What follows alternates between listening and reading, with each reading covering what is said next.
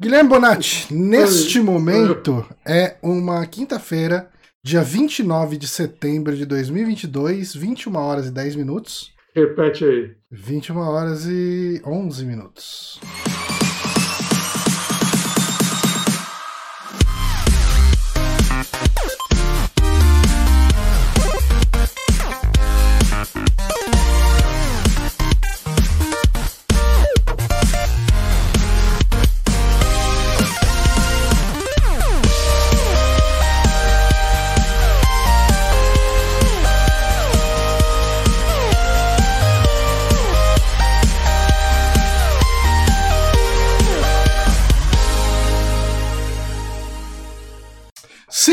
Estamos aqui ao vivo para mais um saque, podcast Super Amigos, que a gente não pode mais colocar saque no título do podcast na live do Twitch, porque o Twitch não fala que eu estou usando termos inválidos.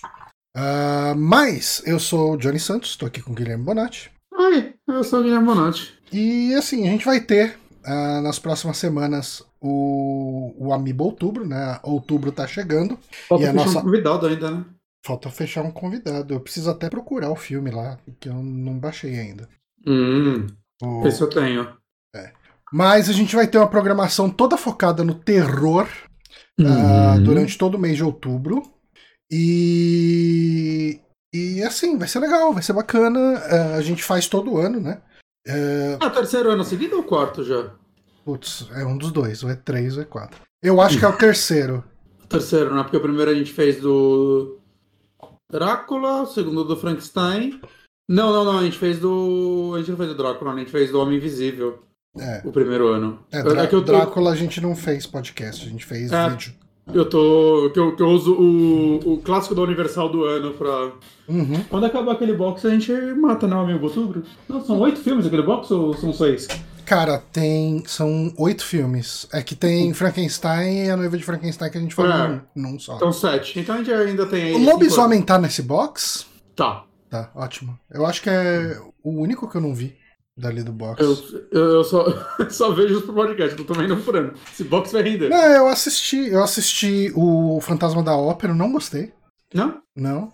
Esse não é musical, né? Não, não. Não. É, eu assisti. Qual mais tem ali? Tem Homem Invisível. O, Múmia, Mú- Nossa, Múmia achei chato pra caralho também. o Monstro do Pântano, da Lagoa, não sei se ele tá como Lagoa ou Pântano, uma coisa assim. Lobisomem, Drácula, os dois Frankenstein e Homem Invisível. O que eu mais gostei até agora foi Homem Invisível. É, o Homem Invisível é o melhor filme dali, com certeza. Ele é muito bom. Eu, eu, eu acho ele muito bom mesmo. Eu acho que Frankenstein ficou melhor pra mim a segunda vez que eu vi. A primeira eu fiquei meio em dúvida. Hum. É, Você tinha acabado de ler o livro, aí você tava. Not my monster. é isso. Mas a gente, o podcast da semana que vem é justamente sobre lobisomem, né? A gente vai falar do lobisomem da Universal e do. Ah, esses podcasts todos vão estar no feed do Rádio Sete Peles, tá? Uhum. Boa noite, Vieira Gui. É, Você acha que o de games não vale a pena colocar no Domingos? Eu não sei, eu tava querendo aumentar o número de episódios que tem naquele feed. Sei. Como, eu to- acho justo. como todos os podcasts ali são temáticos, eu não sei. É que aí talvez a gente teria que eventualmente fazer sobre jogos no meio do ano também, né? Pra não parecer jogado. Hum. Se for jogo de terror, eu não teria problema da gente pegar um- uma semana dessas e gravar lá. Ah, também não.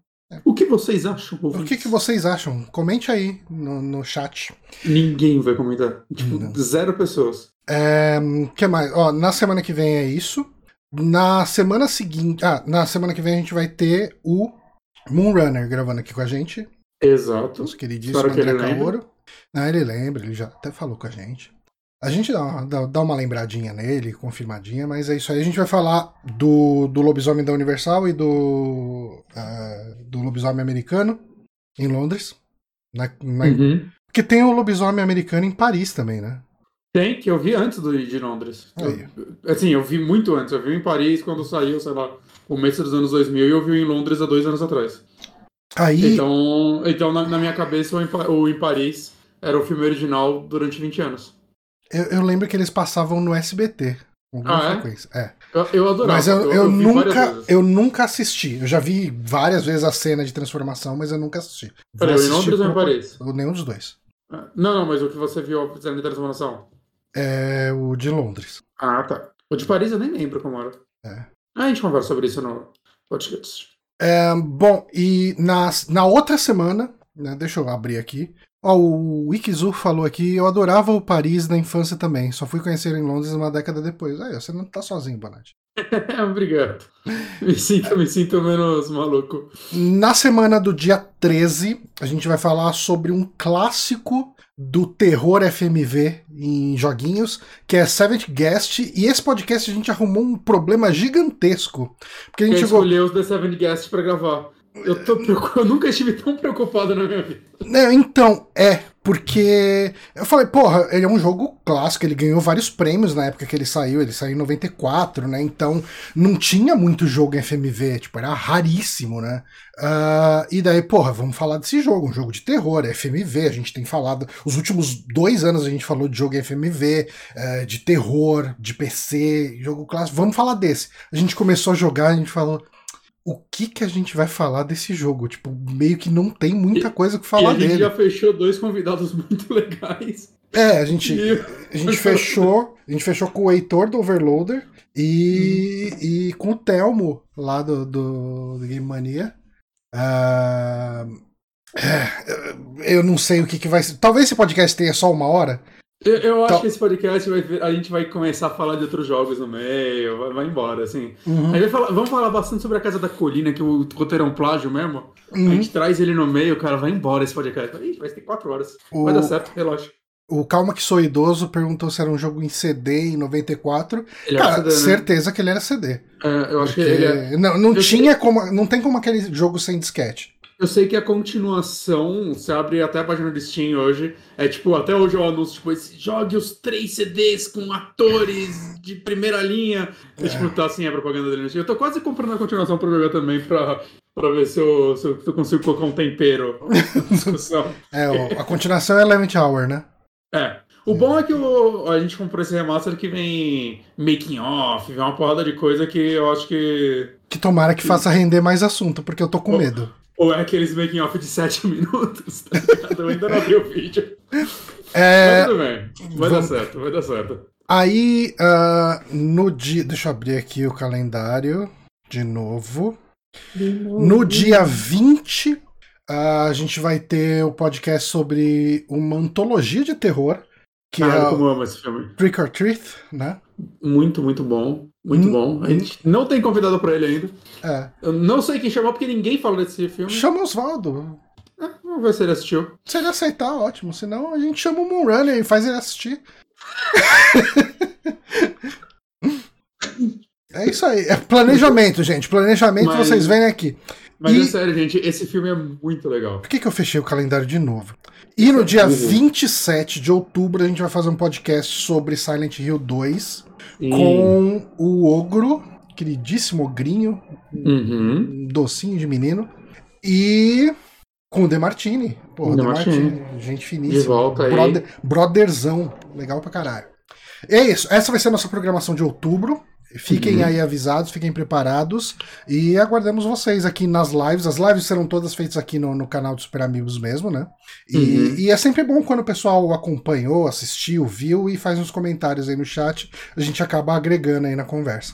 Podia ter mais de um outubro por ano, né? Eu gosto de fazer o amigo outubro. A gente precisa. Eu não sei. É que assim, pena que dezembro é muito próximo de outubro, senão a gente podia Uhum. fazer um- uma parada de, de, de Natal, de filmes natalinos. Sim. Tem Mas tanto é- é- é filme de terror de Natal que a É. gente estaria servido aí por uns, sei lá, uns seis anos pelo menos. É, mas dá pra pegar um ou dois de Natal, né, de filme, mas jogo natalino, não lembro, É, não tem quase nada. né, pra gente fazer o temático. Deve ter. Eu já falei, né? Tem. Tinha aquela. te- aquela- Homem-Aranha Miles Morales. Faz Natal, mas... Aquela temática é, que eu falei pra você uma vez, a gente fazer o Março Cera.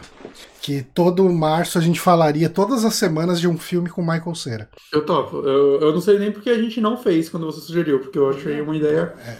fenomenal, assim. Eu total. Pra mim, ano que vem já, já é. Já é. A gente não vai fazer isso, você sabe disso. Ah, tá- tá- tem que obrigar cada um a trazer uma indicação de Michael Cera pra cada um dos podcasts de indicação? Eu Uhum. consigo. A gente vai falar É de fácil, fácil. De Juno. Juno. Não, eu não gosto muito de Juno. Eu sei que não. Você odeia mulheres. Mas.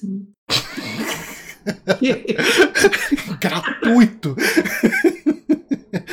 Ah, vamos falar então das indicações dessa semana? Mas, falando assim comigo. Você assistiu Dahmer, né? Eu assisti Dahmer. Eu comecei semana passada, acho que depois do saque da semana passada. Uhum. Eu vi o primeiro episódio e terminei ontem a série. Hum. É, série criada pelo Ryan Murphy, né, que é um dos criadores de American Horror Story, de Glee também, né, e uma porrada de coisa. Nip Tucker, é um cara que cria coisas, ele sai criando. Screen Queens. Screen Queens é uma série que eu já baixei umas três vezes e deletei sem assistir. Qual que é a ideia de Screen Queens? Screen Queens é uma série meio de. Tem duas temporadas só na Star Plus. É uma série de terror é, meio adolescente, só que o lance dele é que tem várias atrizes que fizeram. Screen Queens. É, é, então tem a. Caralho. Heather Ah. Langerkamp. Não, eu acho que ela não tá, mas tá a. Caralho. Caralho, qual é o nome dela? Hum. A do Halloween. A Jamie Lee Curtis. Jamie Lee Curtis. Eu, eu tava pensando em Jennifer Cur- Curtis. Ok. Tem a Jamie Curtis, tem a Sigourney Weaver. Então, tipo, tem, tem várias Screen Queens. Tem até tipo, a Emma Roberts também, né? Que fez Panic 4. Tem, tem bastante atrizes que participaram de filme de terror. E é uma série de terror, comédia. Falam que é legal. Eu não sei porque eu nunca comecei a assistir. Ela tá no Star Plus, mas eu tenho que ver um dia. Mas não é disso que eu vou falar hoje, eu vou falar de Dahmer. Uhum. Porque esse podcast, cara, faltou só uma indicação de Star Trek pra gente fechar, tipo, o, o padrãozinho Super Amigos. É, Porque é- é- Uhum. É, é, tipo, você é o cara do point and click e Star Trek, e eu tô virando o cara do, tipo, coisas true crime e, e boomer shooter. É isso. Aliás, eu fiquei muito chateado que eu acabei de tomar um spoiler do episódio que sai amanhã no Brasil, mas já saiu nos Estados Unidos de, de Lower Decks. E, Porra. e vai ser um episódio que se passa na Deep Space Nine. Eu sabia Hum. que ia aparecer algum ator de Deep Space Nine lá, né? Porque eles Aí sempre você tá dão um jeito. spoilando pra todo o chat. Não, não, mas assim, tipo, no, tra no trailer da temporada já Ah. falou que ia ter a Deep Space Nine. E assim, eu Uhum. sabia que no episódio ia ter algum ator, ia ter que ter. E, e, assim, eu abri o Twitter antes da gente entrar aqui e já vi a foto dos atores que vão estar. Eu Falei, ah, ia ser tão mais legal se fosse uma surpresa pra mim, mas tudo Vai bem. estar o professor Xavier? Não, ele não é do, do Deep Space Nine. Ah, não, ele é do Next Generation, é verdade. Next Generation. Aliás, Next é- Generation fez 35 anos essa semana. Hum. E falamos Deep de, Space- falamos de Star Trek, agora tá, o bingo tá fechado. Deep Space Nine é o que tem a Red do Orange New Black? Não, essa é Voyager. Caralho, eu não vou tentar, mas eu não certo nenhum. O, o Deep Space Nine é a que tem a menina do cubo. Ok. Só que é Eu- só na última temporada. Ah, ela substitui na, na Hum. outra 3. Uhum. Mas, Dahmer, cara, é uma série que eu vi sem querer, assim, que ia sair na Netflix uma semana antes. É, Eu nem sabia, ah, tava sem querer, né? Você abre a página e tava lá, tipo, aquele comercial, né? Trailer. Só que eu Uhum. não assisti, eu pensei, eu pensei até então que era um documentário, até pelo nome. Cara, o nome dessa série é péssimo. Porque é Dahmer, traço, Monster, dois pontos, The Jeffrey, Dar é, Jeffrey Dahmer Story. Então tem Dahmer duas vezes no título. É isso. Eu acho muito zoado. E, bom, né, pra quem não conhece, né, essa série é uma dramatização, né, da, da história do Jeffrey Dahmer, Dahmer. Dahmer, que era um serial killer, né, era porque ele está morto. Uhum. É, foi um serial killer Ele foi condenado à morte, não? Não. não, não, porque no estado que ele era preso não existia mais pena de morte. Ah, ok. Foi, chegaram, acho que é em Wisconsin, chegaram, acho que até a tentar mudar a lei para voltar a pena de morte para por causa dele, Ok. mas não deu certo, mas ele foi morto por um outro preso na cadeia. É, Spoiler, talvez, né? Mas, tipo, é uma história real, gente. É, e O é Wikizu que- falou aí que tá pra sair no Netflix um documentário, Conversations with a Killer. É, então, eu tô, tô curioso. E, e assim, né, o Dahmer, ele é- eu acho que muita gente conhece também a história dele, né? A primeira vez que eu fui conhecer em detalhes foi no Gibi, né? a- meu amigo Dahmer, Hum. que é um gibi muito foda, assim. Eu li ele numa tacada só, há uns três anos atrás, que ele foi escrito por um quadrinista, eu esqueci o nome dele, que estudou com o Dahmer. E eles criaram uma certa amizade no colégio. Hum. Uma certa amizade, né? Eles, é, eles chegaram a conviver um pouco juntos, eles saíram algumas vezes juntos, né? E ele já tinha perdido contato com ele quando os assassinatos aconteceram. Na verdade, não todos, né? Você descobre né, que ele começou ainda no colégio a matar gente, mas ninguém sabia né? E, e, é muito foda, assim, é um gibi contado pela, pelo ponto de vista de uma pessoa que estudou com ele, assim, é, como era conviver com ele e tudo mais. Eu até pensava que ia ter mais coisa disso na série, mas eu imagino que é, por ter um filme sobre esse HQ e tudo mais, talvez algumas coisas envolvam direitos autorais, eu não sei, né? É. É, mas tem um personagem na série que não, eu acho que não fala o nome dele, mas eu chutaria que é o quadrinista. Tá. Né, porque tem algumas coisas que ele fala que o Dahmer gost, é, tipo, gostava. Ele começou a ficar, entre aspas, popular porque ele fazia umas vozes. Ele fazia uma voz, tipo, de pessoa doente, assim, zoando. Hum. Né? Que eram frases que ele ouvia o pai dele gritar pra mãe dele. Só que ele fazia, tipo, imitando uma pessoa doente. E as pessoas achavam engraçado isso. Vixe. E ele meio que ficou popular, semi-popular. As pessoas achavam engraçado, mas não no ponto de vista de achar ele legal, mas tipo tipo, esse idiota, sabe, que riam disso. Uhum. E era uma forma que ele se enturmava, vamos dizer assim. E tem uma, uma cena disso na, na série. Né? Então, não sei. É, é uma série em 10 episódios, vale falar, né? Os episódios variam de 45 a uma hora e pouquinho. É uma série fechada, imagino. Fechado, fechado. Já... Uhum. O primeiro episódio é, já é o momento em que ele é preso. Ela é contada em forma não cronológica, né? Porque depois é a parte que ele tá já, tipo, confessando na polícia. Uhum. E aí a série vai passando de uma forma não cronológica, né? Cada episódio meio que se foca numa época, né? Mas às vezes volta pro passado, o que for. E eu, eu, tipo, tinha visto uns três episódios já, e aí eu fui ver na. Eu vi alguém comentando no Twitter, tipo, o Evan Peters tá incrível. Eita, ele tá na série. Ele é o Dahmer, eu não tinha reconhecido ele, cara. Caramba. Né, o Evan Peters, pra... acho que muita gente vai conhecer ele como o Mercúrio, né? No, nos filmes do X-Men e no no WandaVision, né? Uhum. Mas ele faz uma porrada de temporada de American Horror Story, talvez todas, eu não sei, eu só vi as duas primeiras, mas ele faz uma porrada da, dessa série, né? E, assim, e, primeiro ponto, eu acho que essa série do Dahmer, assim, mesmo se você não tem interesse, interesse na história dele, não gosta de coisa Zero Killer, eu já recomendo você ver pela atuação do Evan Peters, assim, é, eu não sabia que esse moleque era tão bom ator. Saca? Eu, eu não conheço tanto o trabalho dele tirando essas coisas que eu falei, que eu vi, e tipo, o que, que é Zoom. Né? Eu sei que ele ganhou uns prêmios aí por uma série que ele fez recentemente, a Mary of Winston, mas eu não sei nem do que se trata essa série, não, não tenho ideia, né? Mas assim, nessa série do Dahmer ele tá incrível, assim, o... É, é, aquele negócio, tá ligado? Quando o ator realmente ele some atrás do personagem, saca? É, uhum. Eu até falando como o render, eu comparei com menos maquiagem, né? Mas eu comparei com o Colin Farrell agora fazendo o Pinguim, que você ah, tipo, não sim, reconhece não, não o Colin Farrell. Não tem como. Né? Mas obviamente o Colin Farrell tem toda a camada de maquiagem, mas a própria atuação dele eu acho que né, é algo que você não espera do Colin Farrell. E ele, como o, o Dahmer aqui, tá incrível, assim, ele tá muito, muito foda. E, e assim, cara, eu não sei, eu acho que é uma, é uma série muito foda, porque ela trata de coisas, não é só sobre ele, né? Ela trata sobre, muito sobre, como posso dizer, como o sistema americano, dá pra levar isso pro mundo inteiro, mas o foco obviamente é americano, é ineficaz ao ponto de deixar um cara como esse solto por tanto tempo. Porque é uma série que faz você passar muita raiva. Porque, assim, ele esteve a uma vírgula de ser preso 300 vezes. E sempre deixavam passar. Sempre. Saca? É... Uma pessoa deixava passar como? Eu vou dar alguns exemplos, mas, tipo, é, é- é de dar raiva, assim. É, Algumas eu já sabia, né? Porque até o Gibi conta isso, né? E eu já cheguei a ver alguns vídeos sobre ele e tudo mais. Mas, assim, o outro ponto é assim. Tem, Estados Unidos é meio que a terra do serial killer, eu acho, né? Tem 300 serial killer lá. Mas eu não sei, eu sinto que o Dahmer, cara, acho que é, acho que é um ponto que faz as pessoas terem um certo fascínio sobre ele. É. A impressão que eu tenho é que, diferente, sei lá, de um. Qual é o nome? Aquele Ted Bundy, tem aquele. Sei lá, aquele lá, Gary, Gary, sei lá, que é o palhaço assim. Diferente desses caras super famosos aí, é, a impressão que dá É de do game? Dahmer é. Não. É de, quem, é de quem também é um cara que talvez se encaixasse no, no, no, no mesmo patamar do Dahmer, que é. Parecem pessoas que, se elas tivessem recebido tratamentos e. Saca, elas tivessem recebido uma ajuda psicológica desde cedo, John Wayne, John Wayne Gacy, é isso aí que, que citaram aí.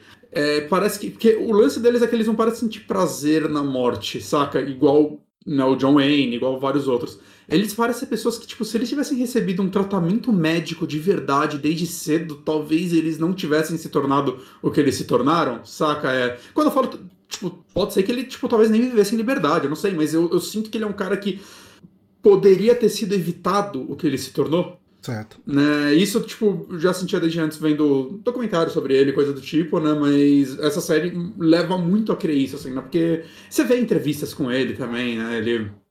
Ele, ele, ele é diferente de um Ed Kemper também, que quem viu Mind Hunter, né, acabou, acabou vendo ele lá também que, que era um cara doentio, que é um cara que basicamente foi preso porque, de acordo com ele, com as gravações dele mesmo, dando depoimento à polícia, ele falou: Ah, mano, eu fazia isso há tanto tempo eu queria saber o quão longe eu conseguiria ir sem até vocês me pegarem, então eu comecei a deixar pistas e tentar deixar cada vez mais fácil para vocês, para ver quando vocês finalmente iam me pegar, saca? Porque senão eu estaria fazendo isso a vida inteira.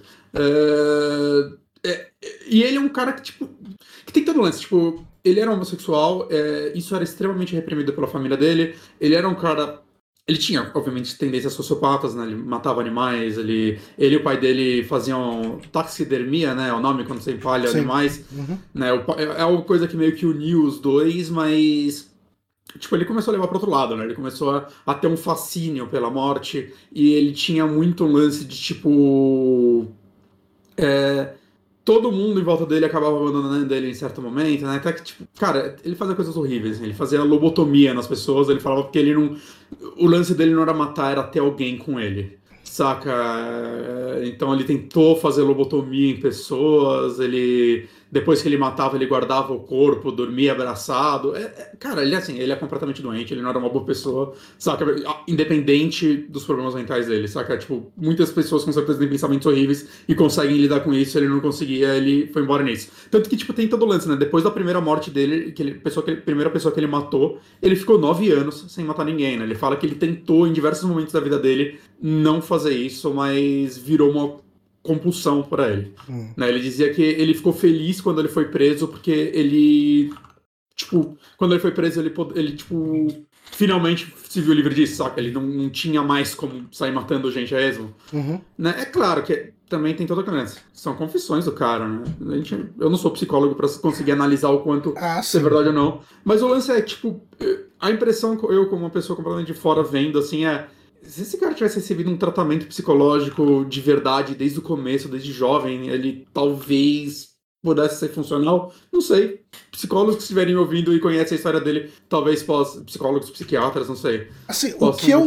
vi dessa série no, na minha bolha, né, na, na minha rede uhum. social, é um criticismo muito forte que tem vindo principalmente da, da família das vítimas dele, né? Sim. É, e esse o, é outro ponto. O pessoal tem abordado que tem alegado que uh, a série ela é de mau gosto de certa forma. Eu imagino por causa disso, de repente por uma humanização do monstro, uh, não sei.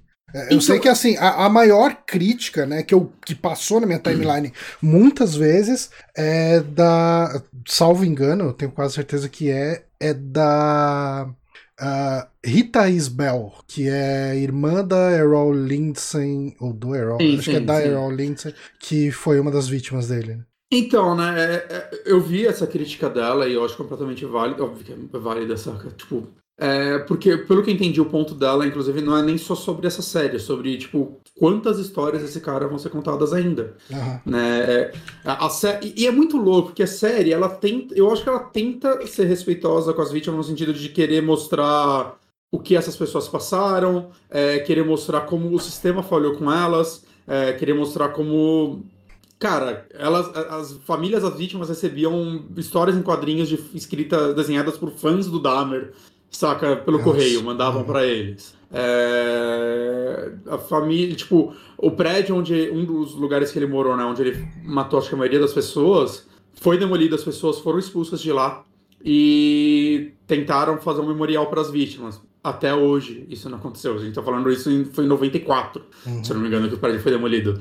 É, então, eu sinto que a série tenta tratar desses pontos, mas é aquele negócio, cara. Nunca vai ser de bom gosto pra pessoa que sofreu isso. A pessoa que sofreu isso quer enterrar isso. E eu, eu entendo e eu acho que é certo. Ao mesmo tempo que essas pessoas falaram, né? Eu vi ela falando, é, ah, mas vocês foram contratados? Não, porque essas, essa história é domínio público, saca? Ela é, são coisas que, que, que que tá nos jornais. Não, tipo, não existe como você impedir uma coisa dessa de ser contada e, e nem, tipo, tentar tirar dinheiro disso. Saca? Ninguém recebe nada com isso. É, então, assim, nesse caso, para mim, é, a melhor forma de contar as histórias, eu acho que é uma parte que essa, essa série peca, e eu acho que Mind Hunters acerta nisso. É, o que Mind Hunters faz é nenhuma das vítimas, e eu acho que nenhum dos personagens em volta tem os nomes reais, uhum. só os assassinos. Ele muda, eles mudam o nome. Eu acho, inclusive, que o nome dos dois policiais acho que é trocado, sendo que eles foram os autores do livro, mas eles trocam, acho que o sobrenome deles, pelo menos. Uhum. Né? Me, posso estar errado, tá, gente? Mas me parece que isso é uma forma. Seria uma forma melhor, saca? Você mudar o nome das pessoas pra.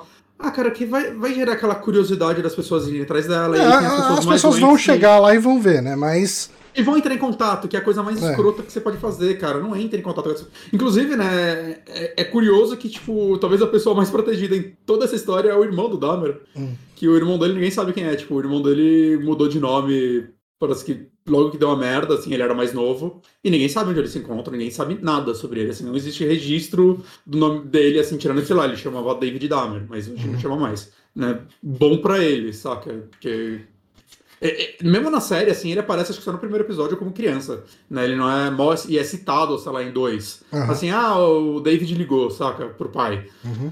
Então. É, sei lá, bom pra ele, né? Infelizmente não é todo mundo que conseguiu isso. É bom pra Porque... ele em termos, né? O cara teve que deixar a vida pra trás, né? Um ah, nome sim, trás. Com certeza, é. mas eu tô falando bom pra ele que, tipo, ele não tem extinção de saco de ninguém porque ele conseguiu ser um anônimo de novo, vamos dizer assim. Uhum. Né, tipo, ainda bem, né? Porque, porra, o estigma de ser o irmão de um cara como esse, cara, deve ser. Ah, cara, tipo, saca, de, desde coisas básicas, assim. Provavelmente um cara desse tem dificuldade de conseguir emprego, vocês sabem que é o irmão dele. Uhum. Né? Enfim, é. Onde que a série bate bastante que mostra que como o sistema é falho, né? É, desde, tipo, as pessoas que ele matava, né? Principalmente, tipo, nos anos 80, ele matava muitos... É, pessoas em bares gays, né, que, principalmente nos anos 80, mas acho que até hoje, isso assim, né, é, tinha um preconceito muito grande, né, a polícia, ah, tipo, foda-se, saca, esses gays estão sumindo, talvez eles vissem isso até como algo positivo, uhum. né, porque preconceitos e tudo mais, é, e muitas vezes eram pessoas que, tipo, já... É, sei lá, tinham sido expulsas pela família, já não tinham contato, pessoas que meio que ninguém sentiria falta, vamos dizer assim. É, desde, tipo, um, um, bom, boa parte da vida dele, ele passou num, num prédio, né, num, que é tipo um cortiço, uma, era vista como uma crack house, né, que pela série falam que, tipo, cara, é tipo, 10% das pessoas aqui são ruins, mas, tipo, criminosa, a maioria das pessoas aqui são de boa, mas, né, é, bairro negro nos Estados Unidos, a polícia não dava atenção ao ponto de, tipo, os vizinhos ligavam pra polícia diariamente, porque ouviam coisas, sentiam o cheiro da carne podre das pessoas que ele guardava pelo prédio, viam pensando pessoas entrando e não saindo, chegou ao cúmulo. E, e, assim, a polícia sempre, ah, não, não, a gente, a gente vai mandar alguém, e nunca mandava. E chegou ao cúmulo de tipo. Teve uma pessoa, uma criança, assim, um moleque de 14 anos que ele levou para casa dele, que ele tentou fazer lobotomia no moleque. Ou melhor, antes disso, ele tinha primeiro pego o irmão desse moleque, o irmão desse moleque conseguiu fugir, só que ele era de, era de uma família asiática, não vou saber de onde eles eram. Uhum. Né, o pai dele nem falava inglês direito e tudo mais. E o Dahmer ficou preso por um ano por assédio infantil. Né? Ele falava, ah, só. E, e, tipo, o juiz tipo, deu só um ano para ele, porque, ah, você é um jovem, você errou, tudo mais. Tipo, nunca faria isso se ele não fosse branco, saca? É, e, e, ele tomou um ano, um ano, foi isso que ele tomou de, de prisão. Saiu de boa. É... E, ah, um ano de prisão podendo trabalhar. Ele podia sair da prisão para ir pro emprego dele e voltava pra prisão. Foi a prisão mais de boa da história. É. E o que acontece? Depois ele pegou o irmão desse moleque, ele tentou fazer uma lobotomia nesse, nesse irmão. Ele tinha 14 anos, ele conseguiu fugir. Os vizinhos viram a criança, ligaram pra polícia, falaram: Mano, tem uma criança aqui, saiu daquele prédio, ela não consegue nem falar, a cabeça dele tá sangrando.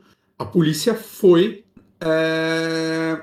O Dahmer convenceu que era o namorado dele de 19 anos, os policiais deixaram a criança no prédio do Dahmer e foram embora. Tem gravação da polícia, do rádio deles, fazendo piada com o assunto. É... E, e, tem ligação, esse episódio acaba com a, a ligação real da vizinha ligando pra polícia perguntando: Meu, você tem certeza? Eu acho que ele era uma criança. Vocês têm certeza tudo bem? Tipo, cobrando. E o policial falando: Moça, tá tudo certo. A gente entrou lá, a gente viu. Detalhe que quando eles entraram tinha um corpo no, no, na casa do Dahmer, só que eles não viram. Tava tipo do lado da cama. E, e cara, eles devolveram a criança pro Dahmer e o Dahmer acabou matando ela. E, cara, e, ah, detalhe, esses policiais, eles estão. Acho que eles viraram chefe de polícia depois, eles. É, não, então, é, é o que ele, acontece. Hoje, hoje, eles, eles são, tipo, saca? Até a série mostra que os caras suspendem eles, o, o superior deles, aí eles falam, ah, eu vou estar tá aqui. A gente vai estar tá aqui quando você ainda sair, saca? Pro superior deles que uhum. suspendeu eles. E e trata isso. Tem uma personagem, né, que na, na, vida real eram duas pessoas. E eles juntaram em uma só, né? A Glenda Cleveland, ela existiu de verdade, né? Só que na vida real ela não era vizinha de porta do Dahmer, ela morava num prédio da frente. Acho que foi ela que ligou pra polícia quando encontraram a criança. Né? A vizinha de porta dele era outra pessoa, na verdade. Né? Mas eles juntaram os dois personagens em uma para facilitar um pouco na narrativa da série.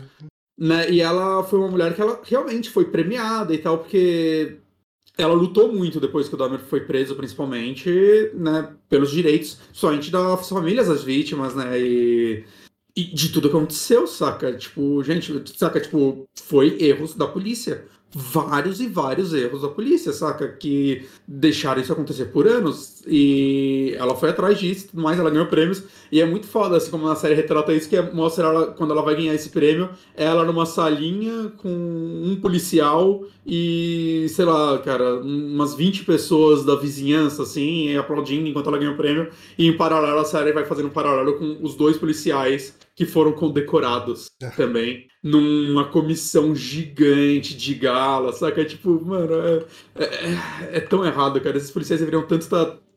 Se não presos, eles deveriam estar, pelo menos, cara, não poderiam estar exercendo essa profissão de forma alguma. Uhum. Então, assim, a série mostra muito disso, cara. Quando, depois que ele matou a primeira vítima dele, ele era menor de idade ainda e tudo mais, ele cortou o cara e foi jogar fora, né? E ele encheu a cara no dia, porque ele era alcoólatra, né? E a polícia parou ele e viram o, o saco. Ele, ah, não, eu tô. Desculpa, é que tipo, tinha, realmente tinha acontecido que a família dele abandonou ele, né? A mãe dele, o pai dele foi com a. sumiu com a namorada, com a amante, e a mãe dele pegou o irmão e foi embora e largou ele lá. Então ele ficou um período longo, assim, meses, sozinho em casa, abandonado. Isso quantos anos ele tinha? Ah, acho que uns 17. Hum. 16, 17. E e aí ele explicou isso para os policiais, os policiais deixaram ele. Ele falou: ó, volta para casa, a gente não vai te fichar porque você tá acabando o colégio e isso vai acabar com sua vida, então a gente vai deixar você passar. O carro dele, o banco de trás, estava com vários sacos de lixo com o corpo do maluco. Essa história, se não me engano, conta no, no livro do, do meu amigo Dahmer. É... Mas então, cara, é, é, é eu não sei, cara, é. Não é uma história maneira, né, obviamente. É uma série que, como eu disse, eu acho que ela é muito triste, porque somente o personagem dele passa uma vibe que óbvio que aí eu já tô falando mais da série do que da vida real, porque né, eu não sei muito sobre como ele era naquela época na vida real. Né? No máximo eu vi duas entrevistas que ele deu depois de preso.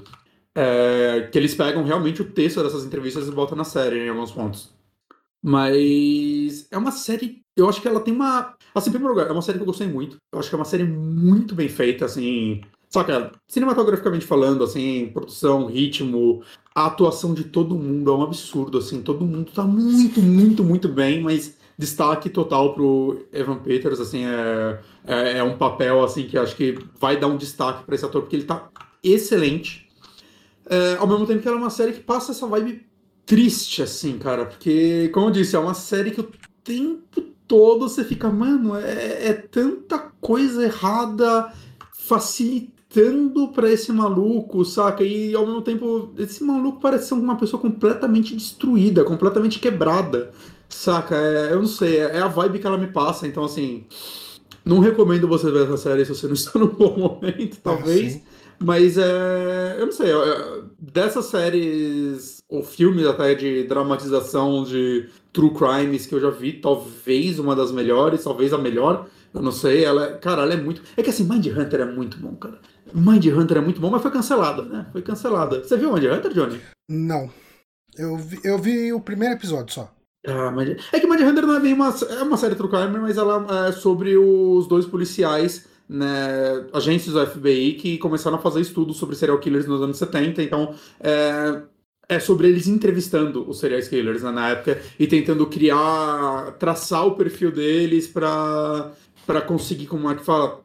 Para criar um estudo para você conseguir, talvez, prever essas coisas, né? Achar os sinais, tentar entender como uma pessoa. Então ela, ela, é uma série, ela é uma série de ação, algo do tipo, né? Ela é uma série muito mais sobre os caras sentados numa mesinha conversando e quase tudo dirigido pelo David Fincher, então é maravilhosa, assim. Ah, vale falar que meu, meu amigo Dahmer tem vários episódios, acho que uns quatro, dirigido pela Jennifer Lynch, que é a filha do David Lynch. Caramba.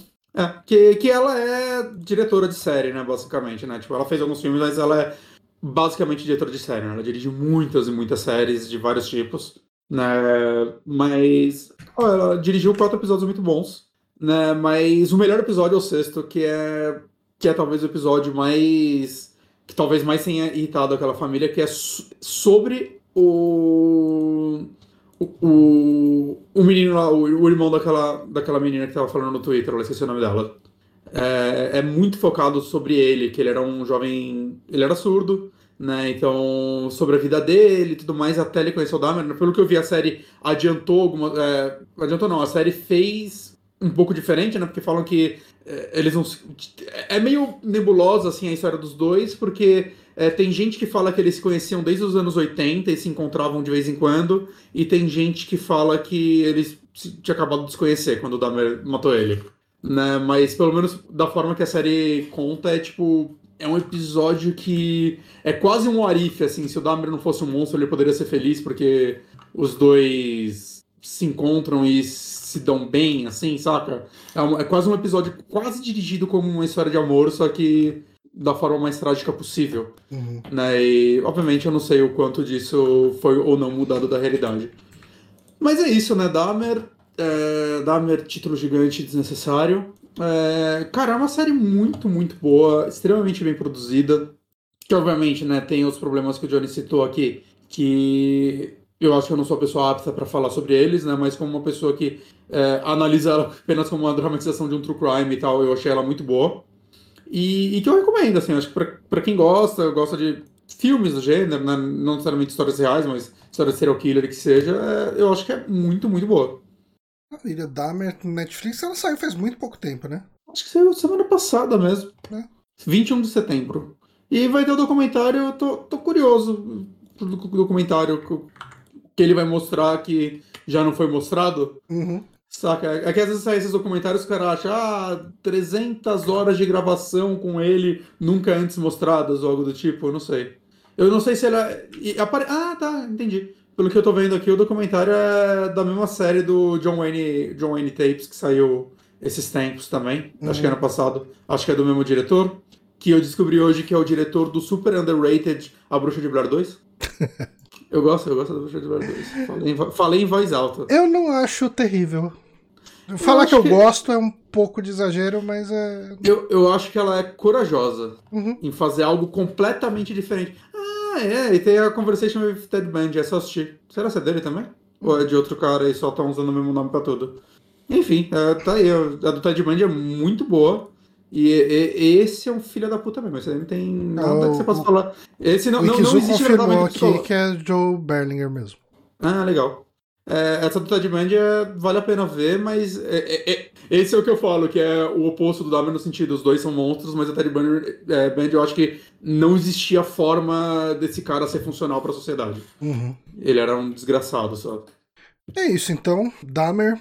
Uh, mas você é errado. Vamos, vamos mudar o, o clima.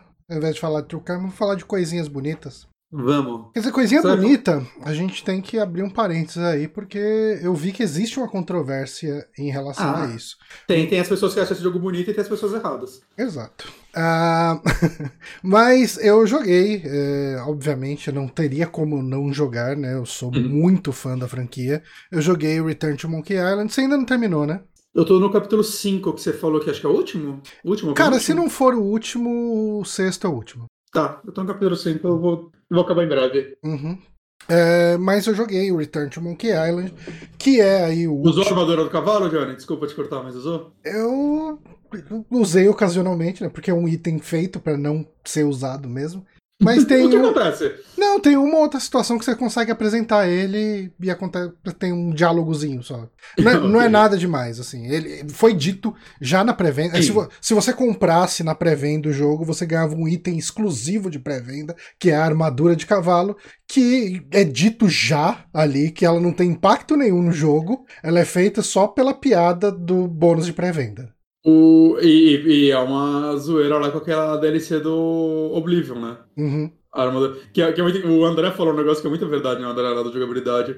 Que é. Você vê que o Ron Gilbert é velho quando a piada dele do mundo dos games atual é sobre. É uma piada tipo, de 2007, sei lá. Que é a armadura de cavalo. Só que não é, não é um item que é tipo, ah. Bitcoin falso, saca? Uma coisa mais. Ou loot box que não tem nada dentro. N- não é uma piada, saca? Das coisas que a galera reclama hoje. É uma piada no negócio, cara, que ninguém. Uma geração que tá jogando esse jogo não entendeu a piada. É, to- totalmente. Mas ah, o que, que é Return to Monkey Island, né? Ah, Monkey Island, franquia ali da LucasArts, né? Na época Lucasfilm Games e hoje em dia Lucasfilm Games de novo, né? É, que ela surgiu em 91, se não me engano, o primeiro jogo. Ah, se não for 91, acho que não, acho que o 2 é de 91. O, o primeiro talvez seja de 89. Não me lembro, mas enfim, dessa época aí. Ah, e é uma franquia escrita e dirigida pelo Ron Gilbert, que é considerada aí uma das grandes lendas ah, dos videogames, né? Principalmente se você for falar de point and click, é, é- junto com Ken e Roberta Williams da, da Sierra, são os nomes mais celebrados, né? Sim. E, e assim, o Ron Gilbert, ele dirigiu na prática, né? Ele escreveu e dirigiu na prática só os dois primeiros jogos, né? Uhum. Ah, depois disso a gente teve Curse of Monkey Island, ah, o... Quem fez o Curse? Porque o Curse é tão elogiado que. Tem alguém aí que foi pra frente? Cara, grande então, a equipe dele foi trabalhar num jogo da Disney depois e você vai procurar, não acha mais nada depois disso. Acho que o último jogo deles foi tipo, sei lá, é 2000 e pouquinho, assim, sabe? É, Caralho. e, e sumiram. assim. Larry Array, é, 2012. É. Sorcerer and the Magic Kingdom. Uhum. Eles fizeram Flight Simulator X, um deles. Aí, ó. Como artista. Mas, é, e, e daí depois disso a gente teve aquele 3D, que é o. Ah, vai, vamos ver aqui, vamos recorrer ao Google. É, o Escape, Escape from Monkey Island. Ah, e depois E teve depois o Tails. o Tales, que é um jogo episódico da Telltale, que eu nunca joguei, preciso jogar. Cara, ele, ele não é ruim.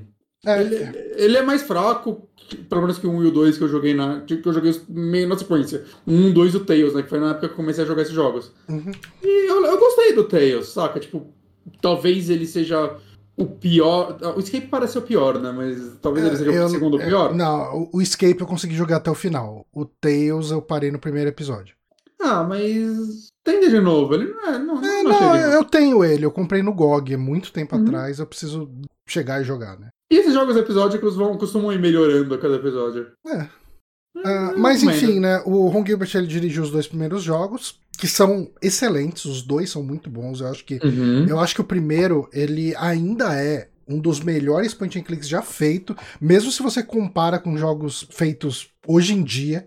Ele Uhum. ainda segue muito bom, acho que o humor dele é muito bom. Ah, e- eles mandaram muito bem né, no jogo. O 2, eu, eu acho ele muito bom também. Tem gente que considera ele até melhor que o 1. Um. Hum. Ah, mas eu tenho uma questão que o 1 eu joguei ele num, num CGA com fósforo verde, num computador que não tinha nem mouse, sabe? A gente controlava o cursor nas setinhas do teclado. Ah, eu joguei, tipo, a, a minha história com ele é muito antiga, né?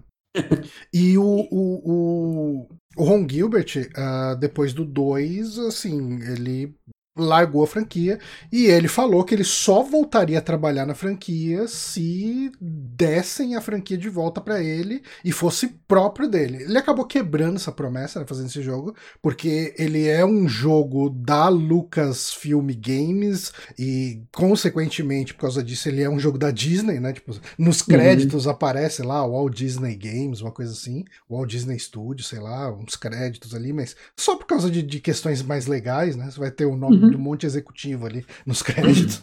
Mas deram a liberdade para ele, né? É, ele teve a liberdade. Eu tenho certeza que ele teve a liberdade de fazer o jogo que ele queria. Né? É, e vale falar, né? Não só ele, tem o Dave Grossman de volta também, né? O Dave Grossman, sim. Que, que, que foi, né? Ele trabalhou em boa parte dos jogos clássicos e ele trabalhou no Tales, né? Ele, ele é um dos fundadores da Telltale. Uhum. Na né? primeira, acho que até o Back to the Future ele trabalhava em quatro dos jogos deles. Né? Eu ah, acredito que ele tenha saído de lá. A equipe tem muita gente das antigas, tem, tipo, o David Fox é, é, é líder de programação, ele trabalhou uh, em Zack McCracken e Maniac Mansion também, se não me engano. Uh, Compositor, né? É, o Michael Land tá, uhum. tipo, tá envolvido. Uh, é, enfim. E, e, uma coisa só, é, o, o artista, isso eu descobri agora. É o cara o... do Tearaway, né? É, então, eu não sabia. Agora que eu vi que ele é o cara do Tearaway, eu consigo, eu tipo, eu joguei muito pouco Terra Ray, mas eu consigo ver é, a arte dele se é de Terra Ray, saca? Não, não é uhum. exatamente igual, mas ela, ela tem uma vibe parecida, vamos dizer assim. É, tem, tem. Não, é, é, um, jogo, é um jogo bonito. Terra Ray é bonito no, cara, no é. Vita e tal. Desce, né? Desce no PSP, né?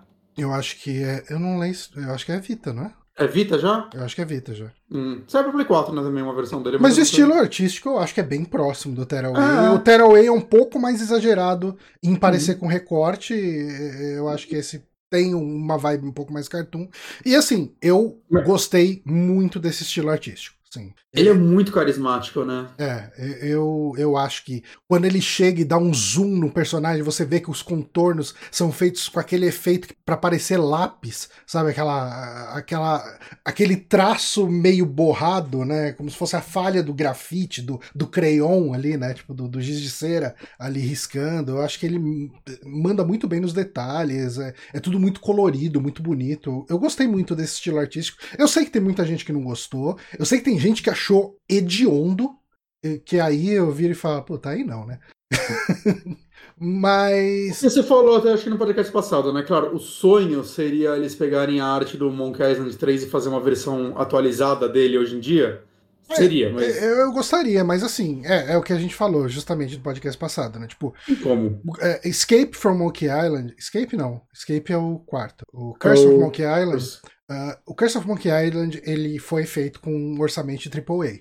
Né? Então você tem animações frame a frame ali feita. Então, ele, o, o 3 é um jogo claramente mais caro do que esse. Né? Uhum, ah, uhum. É, obviamente, esse aqui ele é um jogo que se beneficia e, do avanço tecnológico. E fazer um negócio igual o 3 hoje em dia é ainda mais difícil, porque resoluções maiores widescreen, saca? Uhum. HD. E, e é da, nossa, ia ser um jogo caríssimo, assim. Ia ser um negócio tipo. Sei lá, tipo. Qual é o nome daquele. Ninokuni, saca? Hum. Tem que ter um negócio, um negócio assim, assim, Eu não sei porque eles já desenhavam em, entre aspas, alta resolução e daí tinha compressão, né? Pode ser, pode ser. É, tipo, o desenho era comprimido para virar, entre aspas, pixel art, porque ele não é pixel art, né? Tipo, é, o, o que você tem de pixel ali é porque é a perda da, da resolução na compressão sim, sim. da imagem. Verdade. É, eu, acho que. Eu, eu não acho que ele seria proporcionalmente mais caro.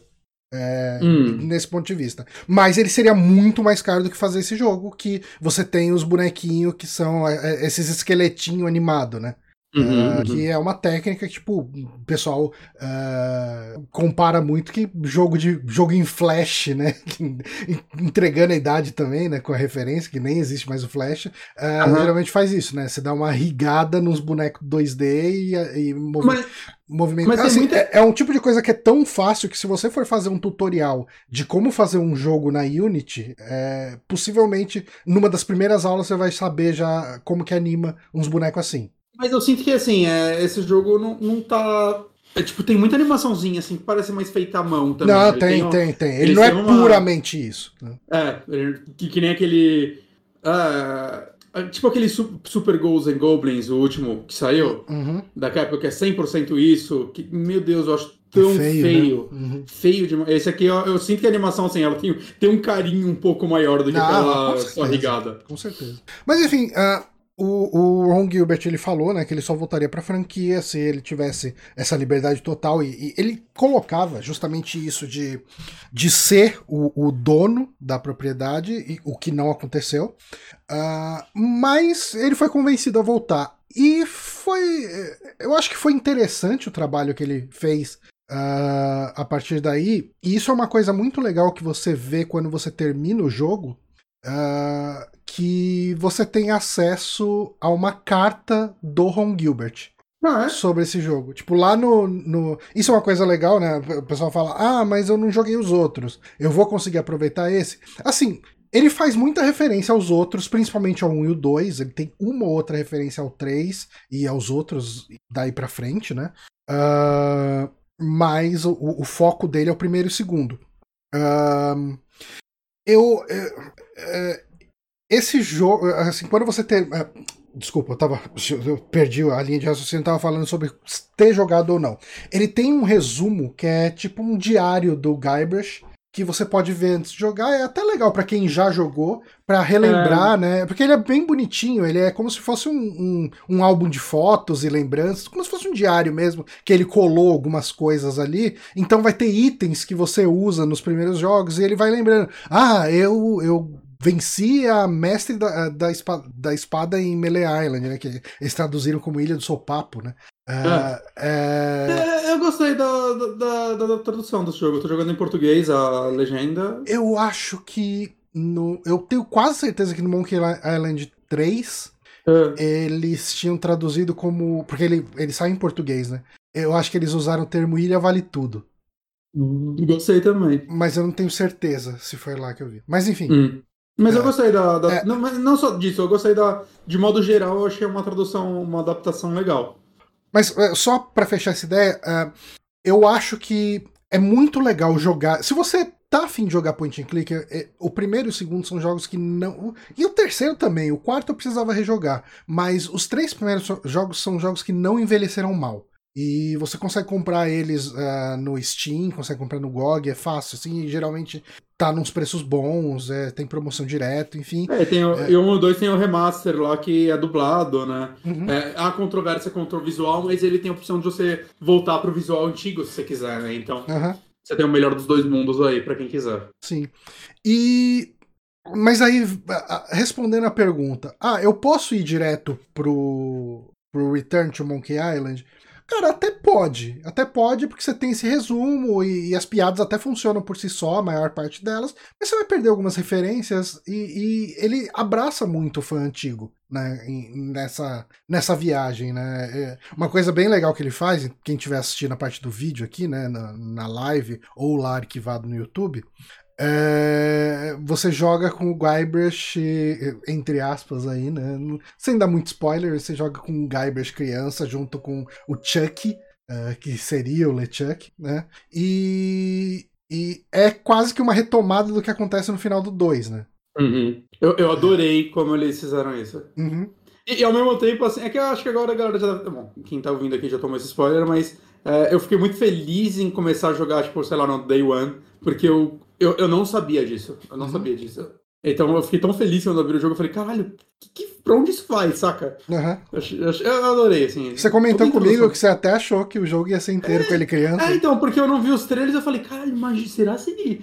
Ele foi louco ao ponto de fazer o jogo inteiro ser assim? Ia ser, eu, gosto de imaginar um mundo onde ele fez isso. Seria uma ser coisa que seria uma coisa que ele faria, porque eu acho que o Ron Gilbert ele sabe usar quando ele precisa e quando ele quer. Uhum. Né? Eu, É. eu total adoraria isso também, mas eu entendo ele não ter feito também. E, e assim, né? ah, uma coisa que ele falava sempre é que quando ele fosse fazer. Se ele fosse voltar pra Monkey Island, ele ia seguir a partir do 2. Né? Ele disse que respeita o trabalho que o pessoal fez a partir do 2, né? Tipo, o 3, o, o 4 e o, e o Tails. Eu sinto que principalmente o 3. o 3 parece que ele jogou o 3 e gostou, e os outros ele falou: Ah, legal que vocês fizeram aí, saca? É, é a impressão que eu tenho, porque o 3 e... tem mais referência. Uhum. E só que ele continuaria, ele seguiria a partir do 2. E eu acho que a decisão que ele tomou foi elegante, uh, porque o jogo ele se passa com o Guybrush contando a história que, que você está jogando, né? Uh, então ele pode situar essa história em qualquer momento sem uh, sem desconsiderar o que acontece do 3 para frente, né? E, e assim existe uma existe um furo de continuidade aí, porque tem um personagem que aparece, né, que é o Murray, é um personagem que surge no começo do 3. Uh, a história desse jogo, teoricamente, se passa antes do 3, mas o Murray tá ali. É, então, assim, e eu acho que. Eu tenho quase certeza que eu li o Ron Gilbert escrevendo isso em algum lugar, e ele fala: uh, não se prenda muito em cânone. Uhum. Eu, eu, vou fazer o que eu quero e se eu achar que a ideia vai render cenas legais, eu vou fazer, foda-se se isso vai fazer e, sentido ou não. E eu acho que ele tomou a decisão certa nisso. Eu também. Saca? Ah, mano. Cara, eu, saca? nunca, eu nunca fui policial do cânone, sabe? Tipo, eu nunca ah, fui esse cara. E, e, de qualquer forma, né? Como o Guybrush tá narrando, você, qualquer coisa você pode usar a desculpa do narrador não confiável. Uhum. Qualquer coisa. É tipo, teoricamente aquela parte que ele narrando se passa depois de tudo. Então ele pode. Tô mencionando a timeline, foda-se. Foda-se, cara. Me traga um jogo legal. E, e, assim, o jogo ele é feito para ser a para resolver o grande mistério de qual que é o segredo da Ilha dos Macacos, né? Qual que é o Secret of Monkey Island que nunca é revelado, né? Até então. E a, a história é o Guybrush contando como que ele descobriu qual que é o segredo da Monkey Island. Uh, então vamos lá. Uh, eu acho que ele é um jogo, ele é um point and click sólido. Uh, eu acho que ele tem muito menos defeitos que Timboid Park, por exemplo, que é o outro jogo do estúdio uh, atual do Ron Gilbert, né, da Terrible Toy Box. Uh, eu gosto de Timboid Park, mas eu acho que ele é muito um, um, um, o Ron Gilbert fazendo uma homenagem a ele mesmo. ele é um jogo. Uh, e assim. Mas, mas ele é o jogo que também que a gente financiou, saca? É o que ele prometeu ser. Ah, nesse ponto, até o último World Park, ele entregou mais do que as pessoas queriam não, do que o. Não, não, o mas não é nem isso, cara. Porque eu acho que ele é um jogo sobre o Ron Gilbert, mesmo. Hum, eu, é. eu que jogar, eu joguei só o primeiro capítulo. Sabe, tipo, o final do jogo, ele é inteiro.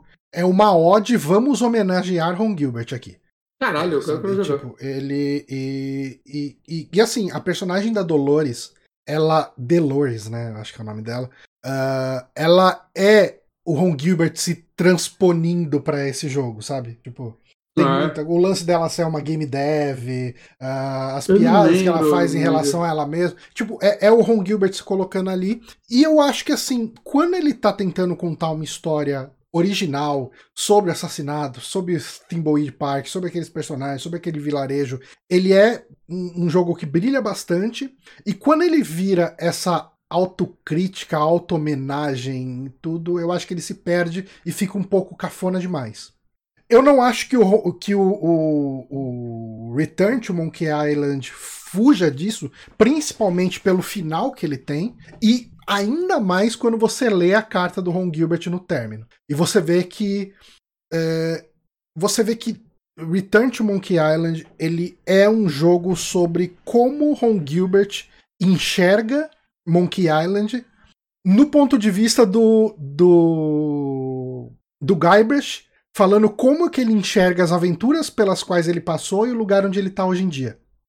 Assim, sem, sem spoiler, mas você acha que a gente vai ver Monkey Island de novo algum dia ou você acha que esse jogo foi a carta de despedida do Ron Gilbert? Hum, eu, eu não desconsidero, porque o próprio Ron Gilbert falou no Twitter, uh, tipo, você nunca sabe. Ah, Porque, porque assim, depois que ele lançou o Timbuid Park, né? Ele lançou recentemente, acho que ano passado, 2020. Uhum. É, uma, um mini-jogo né, do- no mundo de Timbuid Park, né? Que ele falou que ele lançou porque ele estava testando ferramentas novas, algo do tipo. Ele é de graça até, né? Uhum. É, eu não joguei ele porque eu não acabei o Timbuid Park, mas eu- É, é, assim, ele não afeta a história e ele é um jogo bem bobinho, assim. Não, não, mas o, bem o meu sincero. ponto, o meu ponto é que eu pensei que, tipo, esse jogo iria original um novo, saca? Ia ser um Uhum. Tipo de Park 2, ou Não, é- um novo história com esses personagens, eu não sei. O que eu tô pensando, é- o que eu pensei é, ele ia fazer alguma outra coisa naquele universo, ou criar alguma coisa original usando as ferramentas que ele criou né, nesse negócio. Sem querer, dar, lançou esse- sem querer dar spoiler, eu acho impossível ter um segundo Timboid Park. Ah, mas, ok, beleza. Uhum. Mas é, eu pensei que ele ia fazer um jogo na pegada Time de Park de novo, saca? Pixel Uhum. art, point and click classiqueira, né? E aí ele chegou com Monkey Island.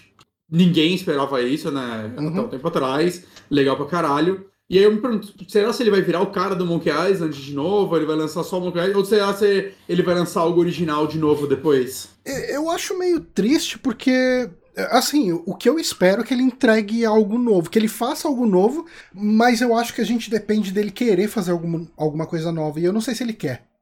Ele tem quase 60 anos, né, também. É, então, porque assim, ah, o Ron Gilbert, se a gente for puxar em retrospecto, aí a gente tem Maniac Mansion, que é genial, eu acho que ele, ele aprimora em. O, o Monkey Island. Desculpa, o, o Maniac Mansion é, original, ele tem muitos defeitos, coisas que o próprio Ron Gilbert reconhece. Né, alguma... Mas são defeitos da época, né? Do- Não, então, mas se você, compara, se você compara o que ele faz em relação ao que os jogos da Sierra faziam, ele é uma evo- evolução gi- gigantesca, assim. Ah, os verbos, né, cara? É, não. E, e, assim, o humor dele é muito bom. ah, eu- acho que ele. ele O humor não veio dele, né? Veio do Tim Schafer, né? Ele era pra ser uma história mais séria no começo, não era? eu, eu E acho o que o Tim Tim Schafer. O Tim Schafer era estagiário, né, na época do Maniac Mansion. Ah, é, acho que ele foi tester, né? Alguma coisa É, do tipo. coisa assim. Não, foi o Monkey Island mesmo, que ele queria fazer uma história mais séria e o. Tim Schafer ficava metendo piada. E aí um dia ele viu e falou, caralho, isso tá legal, e deixou as piadas. Hum, Não foi uma porra assim? eu não sei, não sei. É a dizer. história que eles contam, né, também. Uhum. Então ele gosta de dar uma valorizada nas histórias. É, e, e assim, ah, ele depois disso, que eu, ele fez aquela série, eu, eu acho que é Put Put, eu não lembro o nome dele, que é, é uma série de point Put and existe. é, é uma série de point and clicks mais educativos que fez muito sucesso. Fred É. Fish. É, é, e, e, assim, são jogos bem aclamados, mas Ele, eu não joguei porque eles eram mais focados num público mais infantil mesmo. Ah, ele abriu uma empresa, né? A Among Us ela era uma empresa para jogos infantis, né? Sim. Depois que ele saiu da LucasArts. Uhum. E daí depois ele fez aquele jogo que não é bom. Death Spank? Eu gosto do Death Spank. Não, Death Spank era até legal. É, é aquele. Era um de plataforma que você escolhia três personagens. The, The Cave. Cave. The Cave eu, eu joguei só o comecinho. É bem mais ou menos. E depois que eu joguei, que eu descobri que era do Ron Gilbert, eu fiquei, nossa, o que, aconteceu? Ele, é- é- é- ele tem momentos, mas não é, não é, não é genial, não. Eu, eu penso às vezes em dar uma nova chance pra ele um dia, talvez, mas não sei. E o, o Timboid Park, eu acho que quando ele não tá sendo essa homenagem ao Ron Gilbert, ele brilha bastante. E eu gostaria de ver o Ron Gilbert fazendo mais coisas, porque eu, eu acho que Return to Monkey Island ele é um point and click sólido, muito bom. Uhum. Mas eu sinto que terminando ele, eu sinto que o Ron Gilbert contou tudo o que ele queria contar sobre Monkey Island. Uhum. Tá? Eu- eu- eu- Agora entrega pro Tim Schafer fazer o novo e vamos ver qual é a versão dele. Ah, até poderia acontecer alguma coisa do tipo, sei lá, eles licenciarem para alguma outra empresa. Eu acho que o, o, o Tim Schafer poderia fazer uma coisa bem legal com, com, com Monkey Island se ele, se ele quisesse. Se ele quiser. Ah, sim, o Tim Schafer é. Eu, eu diria que eu, eu confio mais no Tim Schafer do que no Ron Gilbert pra narrativas. Uhum. Saca? É, eu, eu acho que o Tim Schafer ele é mais consistente durante a carreira dele do que o Ron Gilbert. Consistente vai, talvez eu esteja forçando porque o Ron Gilbert, né, ele fez Uhum. jogos que a gente não era o público-alvo, então é difícil a gente analisar. Assim, mas são aclamados, são bem. É, é, bem exato, exato. Então eu tô sendo injusto nessa, mas o Tim Schafer fez mais jogo pra mim, né? Eu acho que. Uhum. Mas ao mesmo tempo o Tim Schafer é um cara que eu prefiro ver ele criando os universos dele. É, e, e assim, eu quero ver também o Ron Gilbert criando os universos dele, mas tem uma questão de se ele quer isso. Uhum. Ah, só uma pausinha aqui rapidinho. Gustavo007 Sam, obrigado pela inscrição no Prime. Ah, e, muito obrigado. e obrigado pelo amo vocês aí. A gente ama você amo. também. Um forte abraço aí pra você. É, Ah, o- o- vale, vale lembrar que o Ron Gilbert lembra que originalmente ele ia trabalhar no Broken Age, lembra? Ele foi anunciado. Foi anunciado. E É, ele não fez nada, né? não, Ele não. Só tava lá. Eu acho que ele, ele funcionou como consultor no começo do projeto. É. Mas ele saiu durante.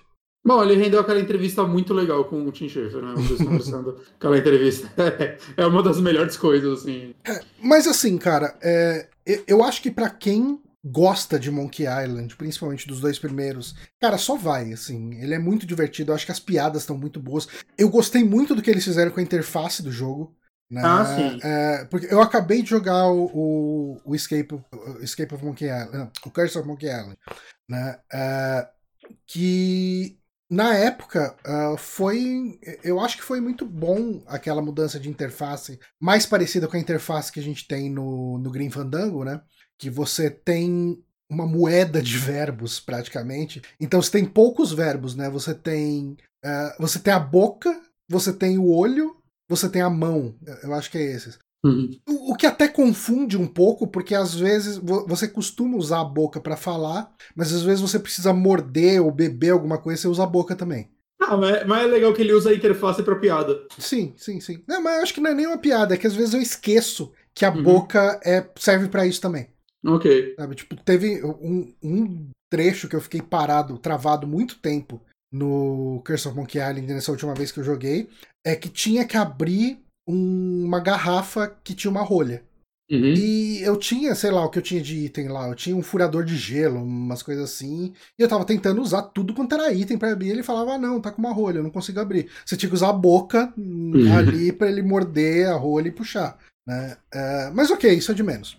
Ahn, tava falando do, do- da interface. É, a interface é mega minimalista. Ah, basicamente assim, você não tem um botão de olhar para as coisas, você passa o mouse em cima.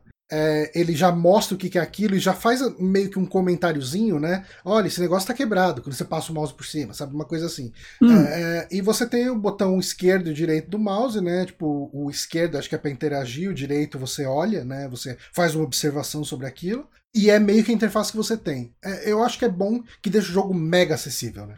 Ah, e vale falar, eu tô jogando no Switch, né? E a interface no, no, no controle eu tava meio preocupado. Putz, eles vão fazer um cursor pra você ficar mexendo, como vai ser, né? É, não, ela, ela é ótima. Primeiro, você controla o personagem pelo analógico, então você anda pelo mapa com ele normalmente, Uhum. né? E segurando o gatilho você corre.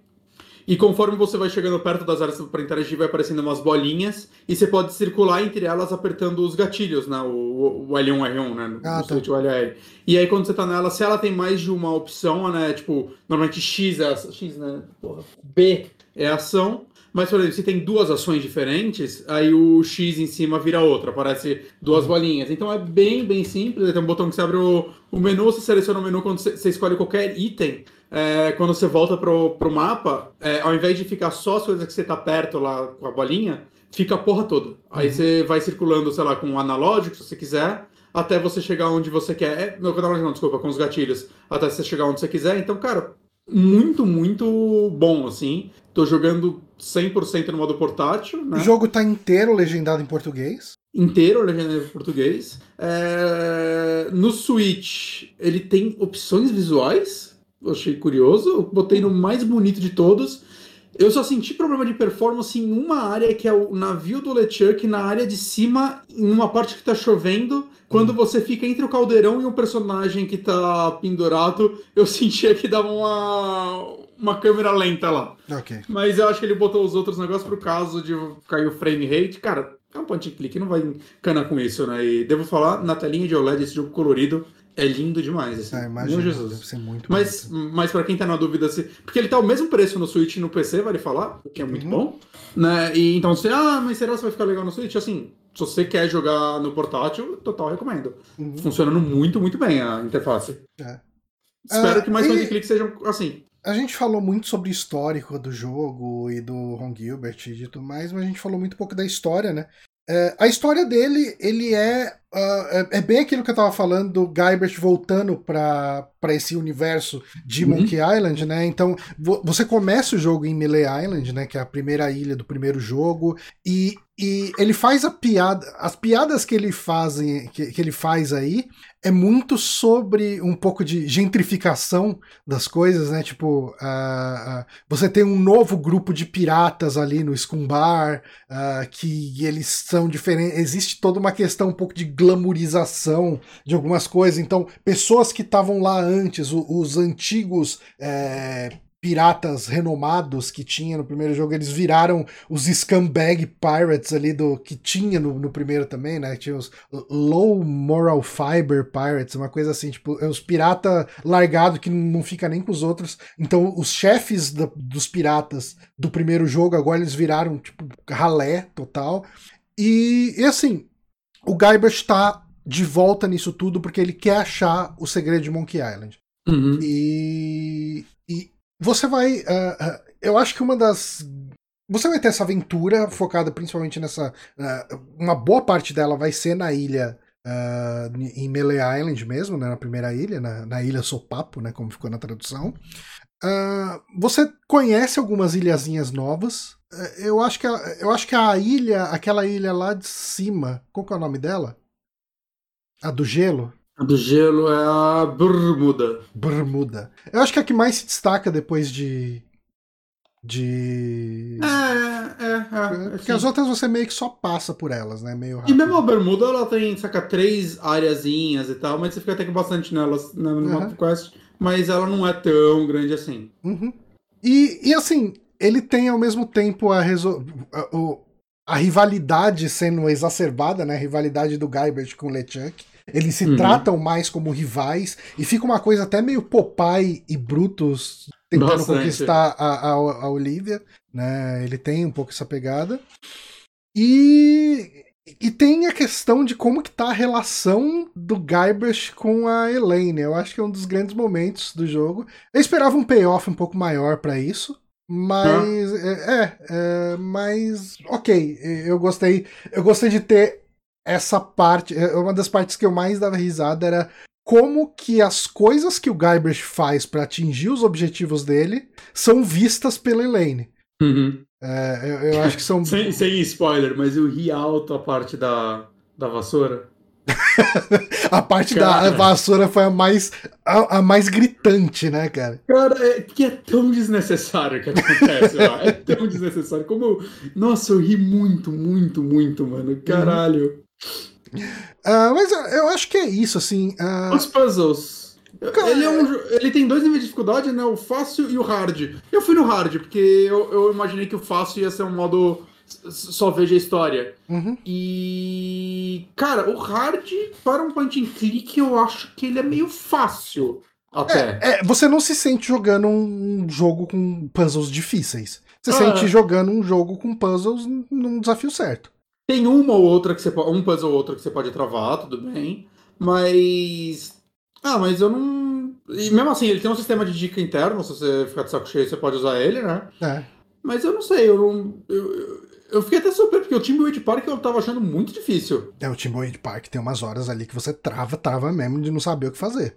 E tem até alguns puzzles que eu senti que eu não sei que parece que ele fez meio corrido, no sentido, tipo, o, o puzzle quando ele te fala assim, tipo, você precisa de tal coisa, me parece que, puta, ok, essa é a parte agora que vai ser um negócio super elaborado em 40. Aí você faz um negócio e já pega. Ué, só isso? É. é. Saca, eu fiquei meio. É, assim, isso é uma não coisa que. faltou tempo para ele poder elaborar mais. Isso é uma coisa que a gente discutiu. Eu não acho os puzzles desse jogo ruins, de nenhuma forma. Eu acho eles são. criativos. É, é, Então, é, eu não acho eles Uh, eu não vou lembrar dos puzzles desse jogo. É, não sei. É... Tem alguns que eu acho bem legais, assim. É, então, eu acho. Eu acho que eles de maneira nenhuma incomodam. Eu não acho eles fáceis no nível. Nesse modo difícil, eu não acho eles fáceis num hum. nível de ser óbvio. Uh, mas eu acho que Monkey Island 1 e 2 tinha coisas claramente criativas, assim, tipo, eram coisas bem inovadoras e bem. Até o 3 tem alguns momentos muito bons nesse ah. sentido. Uh, esse aqui, eu, eu acho que ele cumpre o papel, sabe? Tipo, uhum. ele não tem nenhum momento com uma mecânica mega diferente, com uma, uma visão que você tem que ter diferente daquilo, de como aquilo deveria não, ser feito. E, e, eu sinto que ele tem um lance meio. Da mesma forma que Monkey Island, de certa forma, original, ele simplificou muita coisa do que eram Adventures na época, né? tirou os Dead End, né? tirou a opção de morte, essas coisas que aconteciam muito nos. Principalmente nos da Sierra, né? Mas até no Maniac Mansion. É, eu sinto que esse, às vezes, ele, ele, ele Parece que o Ron Gilbert fazia os negócios de uma forma que, tipo, ele tava de saco cheio de puzzle muito complexo. Então, por exemplo, tem uns dois, três momentos que eu tive que usar um mapa para chegar em um lugar. Uhum. E, tipo, se fosse Monkey Island 1 ou 2, cara, ler o mapa ia ser complicado pra caralho. E aqui é, tipo, ah, é, se você olhar esses três negócios, você vai prestar atenção, tá aí a resposta no mapa, cara. Não tem como você errar. Uhum. Saca? Porque a impressão que dá é que o Ron Gilbert se viu como um jogador que, tipo, ah, mano, não tô afim não de ficar... É, então, mas, ó, ó, é, é, é bem isso mesmo que você tá falando, porque essa questão do mapa da floresta, talvez seja esse que você esteja falando. Tem esse, tem um outro numa caverna também. Tá, mas ó, o, o mapa da floresta. Eu não sei se você lembra como que era o mapa da floresta do. Do, do 1. Eu lembro de leve, eu lembro que fiquei difícil. Então, eu acho. eu acho que ele já era mais criativo do que esse. Porque hum. no primeiro. Né, não, esse aqui ele te dá a resposta. O mapa tá com a resposta. É. Ele, ele tem, tipo, cada parte do mapa tem três negócios, tipo uma planta, um cogumelo e, sei lá, um animal, não lembro. Uhum. E aí mostra o caminho saindo da planta. Aí você olha no lugar, ah, ali tá a planta. Aí você pega o único caminho que tá do lado dela. É tipo, é isso. É isso, é bem. Não tem nenhuma dificuldade. O, no primeiro, é, tem uma hora que você precisa saber como que você faz para chegar na Sword Master. Né? Uhum. Uh, e daí quando você pega o mapa, eu acho que é isso. Ou, ou é alguma outra Não, é o, o, o tesouro de, de, de Melee Island que você tem que ir atrás e você Sim. consegue o mapa. E o mapa é, é uma instrução de dança. Tipo, é. ah, como dançar com seu parceiro? Aí, ah, um passo pra esquerda, um passo pra direita, um passo pra cima. Um passo... E daí você tem que seguir esses passos ali, tipo, você vai pegar o caminho de cima, o caminho da esquerda, o caminho da direita. É, é bobinho, é, é, bem mais simples, mas quando você chega e pede um mapa do tesouro e você ganha uma instrução de dança, você fala, o que, que eu vou fazer com essa instrução de dança? O que, que ela tem a ver com o mapa? E tem tudo a ver com o mapa, sabe? É, eu acho que ela é um pouquinho mais criativa. Sim, sim, sim. Mas assim, eu acho que eu já falei demais. Bom, eu acho que a única coisa que a gente não falou é que ele tem uns colecionáveis, né? Que são os trivias ah, do jogo. Como são ruins? É, que basicamente você acha aleatoriamente, e você pode achar o mesmo ticketzinho, né? O mesmo papelzinho de trivia no mesmo cenário que você foi e voltou. Às vezes eu via uhum. o papelzinho quando eu já tinha clicado para sair do cenário. Eu falava, puta, eu perdi. Daí eu ia, você clica para voltar, ele já não tá mais lá. Né? Tipo, hum. ele... Ah, mas já voltei e o papel continuou lá. É, porque você deu a sorte do ale... da é. aleatoriedade, né? Uh, mas, cara, eu, eu gostei muito. Eu acho que a única crítica que eu faço, mas uh, uh, a carta do Ron Gilbert meio que explica isso. Eu achei o final decepcionante. Hum, é todo mundo tá falando isso. Não porque eu tava pronto para me decepcionar com o final. Porque quando você faz, você cria aí 30 anos de, de mistério do que, que é o segredo de Monkey Island, dificilmente você vai entregar um segredo que vai falar, puta, estou satisfeito. É 30 anos esperando para ver qual que é o segredo e tal. O meu problema não é esse, eu tava preparado para ser uma resposta decepcionante, entre aspas. Eu tô, eu tô. Eu o, o meu problema foi eles repetirem uma piada que já foi feita antes. E, hum. e isso, é, essa foi a decepção. Uh, mas ok, eu acho que todo o resto do jogo compensa. É, é, um jogo cheio de carisma, uma história legal, o humor tá legal, os puzzles no modo difícil não tão impossíveis. Eu acho que eles são mais fáceis do que um jogo da Wadgetai, por exemplo. Ah, sim. Eu Nossa, acho que eles estão no nível de um jogo da Wadgetai. Não, eles. Não, não. É um pouquinho mais difícil. mais difícil. um pouco mais difícil. É um pouco mais. Pera. O Wadgetai é mais difícil. Tá, sim. É, mas, cara, é, é, eu acho que é um. Se você gosta de Monkey Island, só vai.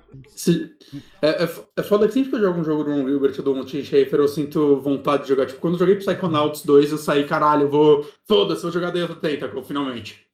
Que eu não joguei até hoje, the Tentacle. E ah, esse também, eu tô jogando, e, caralho. E, e Day of the Tentacle, Day of the Tentacle é tão bom, cara.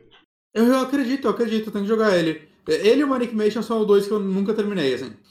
E eles e Loom, acho que pensando nos mais famosos Puta, da LucasArts. Loom é o mais difícil dos jogos da LucasArts, não só em dificuldade, como em. Ele é um jogo muito diferente. É, Ele, né? ele não tenta ser um jogo engraçado, sabe? Tipo, Uhum. ah, ele tem É, humor. igual The Dig, né? The Dig não, não é um jogo engraçado. É, mas assim, o The Dig ele é um jogo com mistério, uma aventura Uhum. e tal. O, o Loom, ele é um jogo mais. Jogos são arte? Tipo, Sim, sim. ele é um jogo mais contemplativo. Eu comecei Loom várias vezes, eu acho que eu perdi o save numa delas e parei. Uhum. Mas, mas é, tipo, eu tô mó afim de, tipo, rejogar Green Fandango, por exemplo, saca? Que é um dos meus jogos favoritos. Eu, da, da... O Sempre Green, eu jogo esses jogos, me bate uma nostalgia. Green Fandango é um jogo que eu só terminei no o remaster. É, porque eu tive problema nele em dois computadores completamente diferentes, assim. Um Pentium 1 e um Pentium 3, sei lá. Eu uhum. fui jogar ele e travava no mesmo lugar. Lá, Caraca. assim, travava. E não era o mesmo CD, né? Tipo, eu peguei de outro lugar e dava o mesmo problema. Assim, o jogo fechava. Lá no, no- na penúltima área, que é aquela ilha que tem os passarinhos lá, tipo, aquelas crianças passarinho esqueleto. Uhum. É, Sei, sei, sei, sei. É, é tem uma área que tem uma bem- queda d'água gigante ali e tal. Eu entrava ali naquela cena, o jogo travava e fechava. E Green Fandango é um jogo bem difícil. Ele é. Ele é bem difícil. Eu nunca terminei sem guia. Mas ele é um jogo muito, sempre, muito bom. Sempre trava alguma parte. Muito, muito bom. Cara, o que eu recomendaria, se você tivesse a paciência, pro- caça um. Caça um, um spoiler-free walkthrough é, É. de Maniac Mansion e, e ver ah, quais são os missables dele, né? Quais são as coisas que, que podem te levar pra uma situação de. de travar no jogo, né? Pra Uhum. você não fazer. Né? Uhum. São, tipo assim, são umas duas coisas, ou três, que você pode fazer e pode se ferrar. Uhum. Mas eu, eu acho que ele é legal de você ter uma ideia do que que ele é antes de jogar ah, Day of the Tentacle. Não que seja obrigatoriamente necessário. E, e tem ele inteiro dentro do Death of the Tentacle, né? Se você Sim. abre o Death of the Tentacle, você consegue jogar ele, né? É, no Day of the Tentacle, se você vai no quarto do Ed e mexe, mexe no computador dele, você consegue jogar o, Monkey- o Maniac Mansion 1. É, eu falo que, né, tipo, por exemplo, talvez eu jogasse, lá, tá no Game Pass. Eu poderia baixar o Dead of the Tentacle no, no Xbox ou no PC, e aí só ir nesse lugar e jogar o Manic Mansion, só que assim tem que ficar correndo atrás dele. É. Que ele não vende oficialmente em nenhum lugar e... Não, saco às vezes ficar achando esses, esses jogos. Você não pegou ele no Prime? Eles deram o. Pelo menos. Eu acho que eles deram o Maniac Mansion sozinho no, no Sério? Prime. É. É, vou ver, talvez. E eles deram o Day of the Ten- Tentacle Remaster também, há muito tempo atrás. Hum. Ah, mas tá no Game Pass. É. É. E é um jogo, cara, tipo, esse. O, o Maniac Mansion eu não sei quanto tempo leva, mas eu acho que Day of the Tentacle é um jogo de duas ou três horas, assim. é- Ah. Eu acho. Ele não é um jogo muito longo. Ah, o of the Tentacle, eu pensei que o of the Tentacle era grandão. Não, ele não é muito grande. É que assim, eu lembro de todos os puzzles dele. né? É, então, é- aí é um rolê diferente. A gente pode dar uma olhada depois no, no How Long to Beat. Mas é isso, cara. Ah, você quer falar de, de Dusk? Ah, Tá tarde, né? É que ele é um looter shooter, é um boomer shooter, então eu não acho que É, você vai posso- falar muito tempo dele. Eu posso falar rapidão dele. Tá, vamos lá. Mas eu estou jogando Dusk, que é um jogo, cara, que a galera me recomenda, assim, meus amigos boomer shooters, me recomendam ele há muito tempo, assim, anos. Né? Ele é um jogo de 2018, né? Que não parece tanto tempo assim, mas já tem quatro anos, né? E, assim, eu não sei o que acontecia, que eu olhava Ó, pra ele e falava... Só te cortando um pouquinho, desculpa, mas juro que eu não te corto mais. Não, A Day of the Tentacle tá no How Long to Beat com 5 horas. Ah, tá bem, bem ok, bem Uhum. Tá, mas pode continuar, desculpa. É, eu não sei, assim, eu olhava pra ele, eu, eu, eu não sei, eu achava ele feio, e eu não acho mais ele feio, eu acho ele lindo. Mas é, eu não sei porquê, cara, assim, tinha algo no visual dele, e, e eu, eu acho que eu entendo, assim, um pouco, que é, esse jogo, ele demora um pouco pra mostrar onde ele vai ser criativo, Tá. né? Bom, ele é um boomer shooter, ele foi feito por um rapaz O chamado... que, que é um boomer shooter? Pra quem não sabe o que, que é um boomer É shooter. um. É um. É, um, é a forma como a galera joga, chama uns shooters, né, uns FPS, jogo de tirinho, é, numa pegada meio retrô antiga, né? Numa pegada meio inspirado em jogos como Doom, Quake, né? Não que eles necessariamente joguem como esses jogos, Uhum. né? Mas eles tentam ter uma vibe desses jogos, né? Então ele tem aquele level design meio em labirinto, pega chaves para abrir a chave azul para abrir a porta azul, né? Ele tem um foco mecânico muito maior do que em história, né? Então ele tem um foco mecânico muito grande, um eles costumam ter tem um foco legal também em dificuldade, alguns, né? É, normalmente esses novos eles têm uma dificuldade normal, mas ok. E aí, tipo, né, tem as dificuldades mais avançadas. Inclusive, eu tô jogando o Dusk no normal e eu tô achando ele até meio fácil. Eu quase me arrependi de não ter jogado no hard, mas eu sempre fico com medo de mudar pro hard. E, tipo, eu tô no capítulo 2, né? São três capítulos. E é tipo, ah, não, mas o capítulo 3 é difícil pra caralho. Se você mudar pro hard, você vai se foder. Então eu tô seguindo no normal. Uhum. E, cara, assim, ele tem um, uma, uma jogabilidade assim meio esquisita, porque ele é muito leve né? Eu, eu, gosto que, tipo, ele não tem botão de recarregar as armas, então se você aperta o botão o R né, no teclado, tô jogando no teclado, que, que, normalmente é o botão de recarregar, ele só faz uma animaçãozinha, tipo, rodando a arma, mas você não precisa, é tipo, só uma, uma graça. E ele. Eu gosto que ele tem uma, um foco legal em física, né? Então você pode pegar meio que qualquer objeto que é, você acha. Eu tô vendo o cara aí fazendo cesta de basquete aqui no vídeo. Olha aí. Caralho, ele é um segredo. Nossa, eu não tinha feito isso, que da hora. Enfim.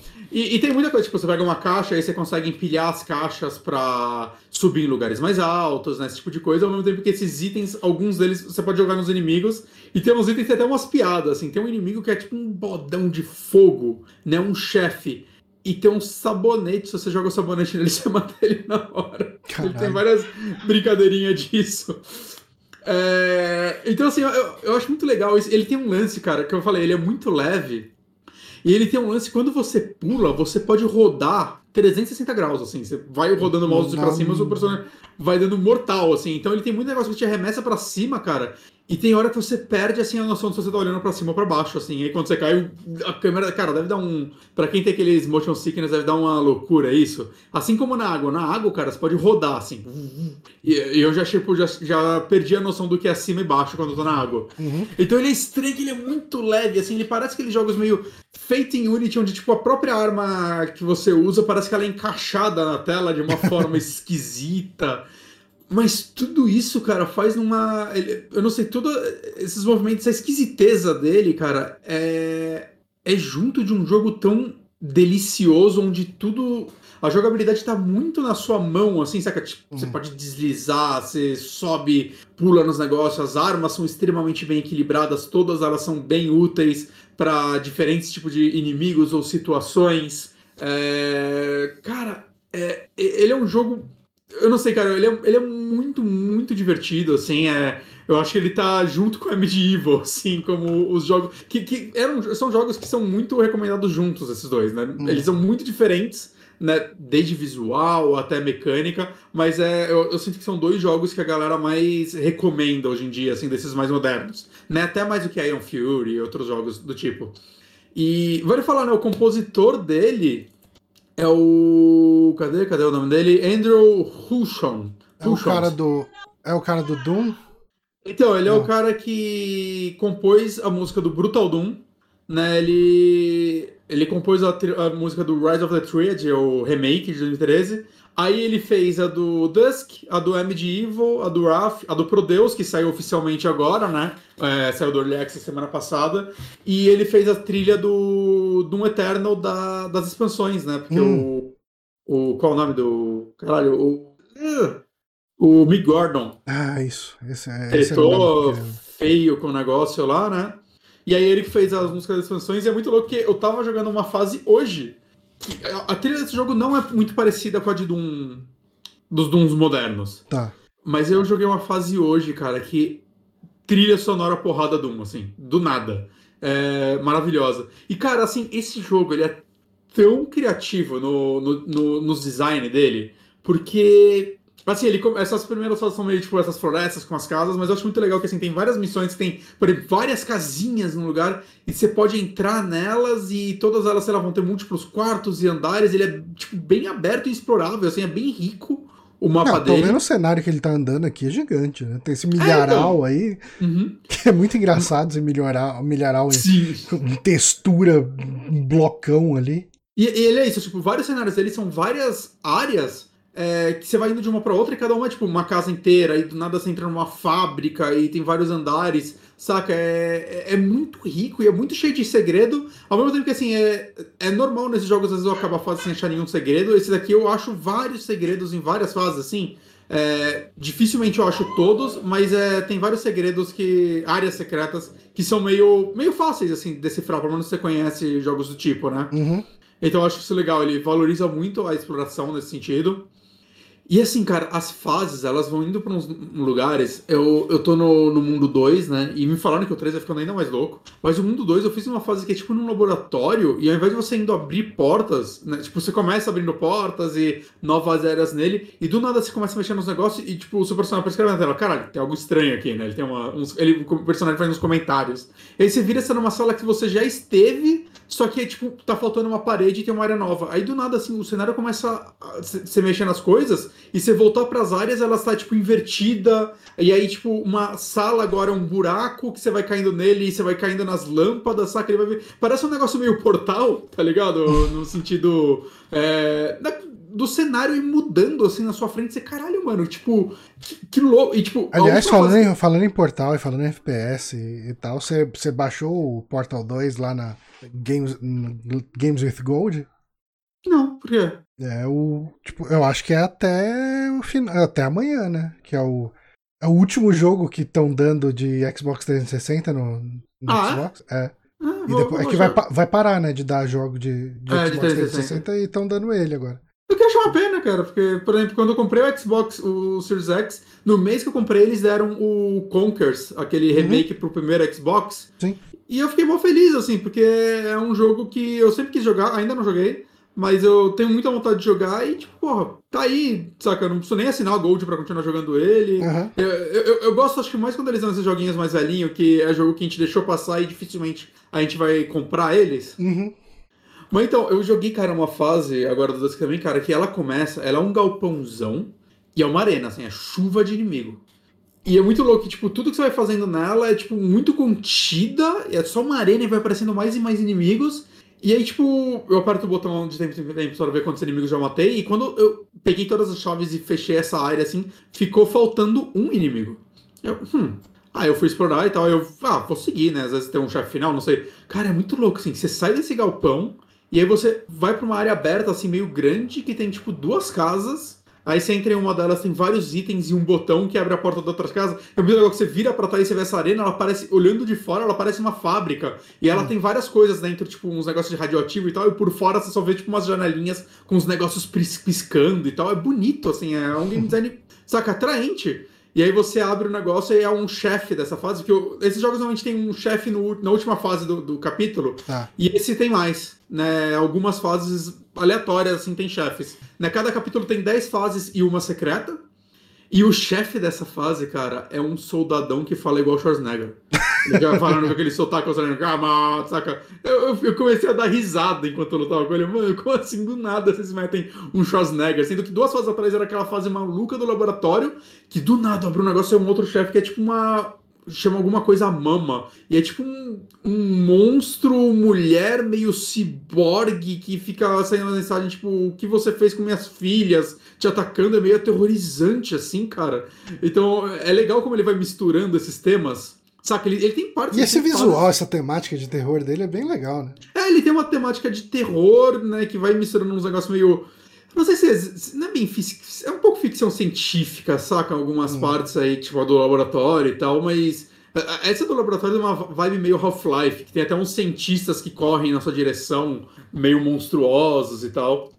Mas, cara, assim, é um jogo que, tipo, eu tô surpreso em como a temática dele tá mudando e, tipo, o brother meu que é fãzão desse jogo, ele falou, mano, é- é- talvez uma falha desse jogo é, tipo, o quanto ele melhora no passar dele, então as pessoas começam a jogar ele sem estarem prontas, saca? Sem, sem imaginar o como ele é e talvez nem joguem olhando as primeiras fases. Tá. Porque, assim, eu tô no- acabando o capítulo 2, eu tô na fase 7 de 10, né? Sendo que eu fiz a secreta já. E ele fala, mano, a, a 3 é, é ainda outro nível, assim, é um negócio muito, muito foda. Então, cara, muito gostoso. É um jogo que E aí pra deve ser jogar um uma jogo barato, né? Uns 30 conto?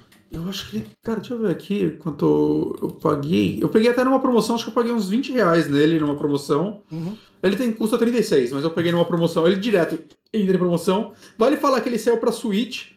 o Digital Foundry fez um review da versão do Switch falando que é um dos melhores ports que eles já viram. Caramba. Assim que. Beleza que ele não é um jogo, quando você olha pra ele, muito exigente, Uhum. mas ele, ele tem muita coisa de física, ele tem muitos Ele, inimigos. olhando assim, ele parece um Quake de baixo orçamento. É. Só que ele tem muita coisa de física, saca? Ele tem. Ah, e, como eu disse, ele vai tendo cenários mais complexos no passar dele, as fases são grandes. É, e, e assim, a gente sabe como o Switch, jogos portados de terceiro normalmente são uma bosta, Aham. né? Mesmo quando não tem motivo pro jogo rodar mal, ele roda às vezes. Né? E esse parece que ele tá rodando 1080p, 60 FPS no Switch, liso, assim, Caramba. sem nenhuma queda. E você fala, mano, é um porte, assim, é, parece que foi o próprio desenvolvedor que fez esse porte pra Switch, que é muito louco, ele tem pra Switch, mas eu acho que ele não saiu pra Playstation e pra Xbox ainda. Uhum. Né? E o cara fez, assim, o porte e, e tá perfeito. Assim, um- o, Otávio, né, a gente conversou com ele quando a gente fez o aniversário do Bronco, ele falou que comprou no Switch e que tá maravilhoso jogar no, no, Ah, no hora. Joy-Con mesmo. Né? Eu, eu acabei pegando o teclado porque ele é um jogo muito rápido. e- Boomer Shooter eu gosto de jogar no teclado e mouse, no geral. Aham. Saca? Por mais que eu tenha jogado Quake no Xbox, e eu acho que a adaptação de controle do Quake ficou maravilhosa, assim. Eu não senti falta, mas Quake é um jogo mais cadenciado também Sim. do que esse, na minha opinião. É, esse parece um jogo mega rápido. Uhum, uhum. E tem áreas com muitos, muitos inimigos juntos, saca? Mas, gente, Dusk, recomendo pra caralho, assim, legal demais. É, o desenvolvedor dele, ele é um cara que lança muito jogo no itch.io e ele tem, ele tem bastante jogo até no Steam, só que parece que, tipo, o último jogo dele falam muito bem, que é um jogo chamado Iron Lung. Ele é um jogo de terror, assim, parece que de puzzle. Eu quero pegar ele depois. Uhum. Custa 12 reais.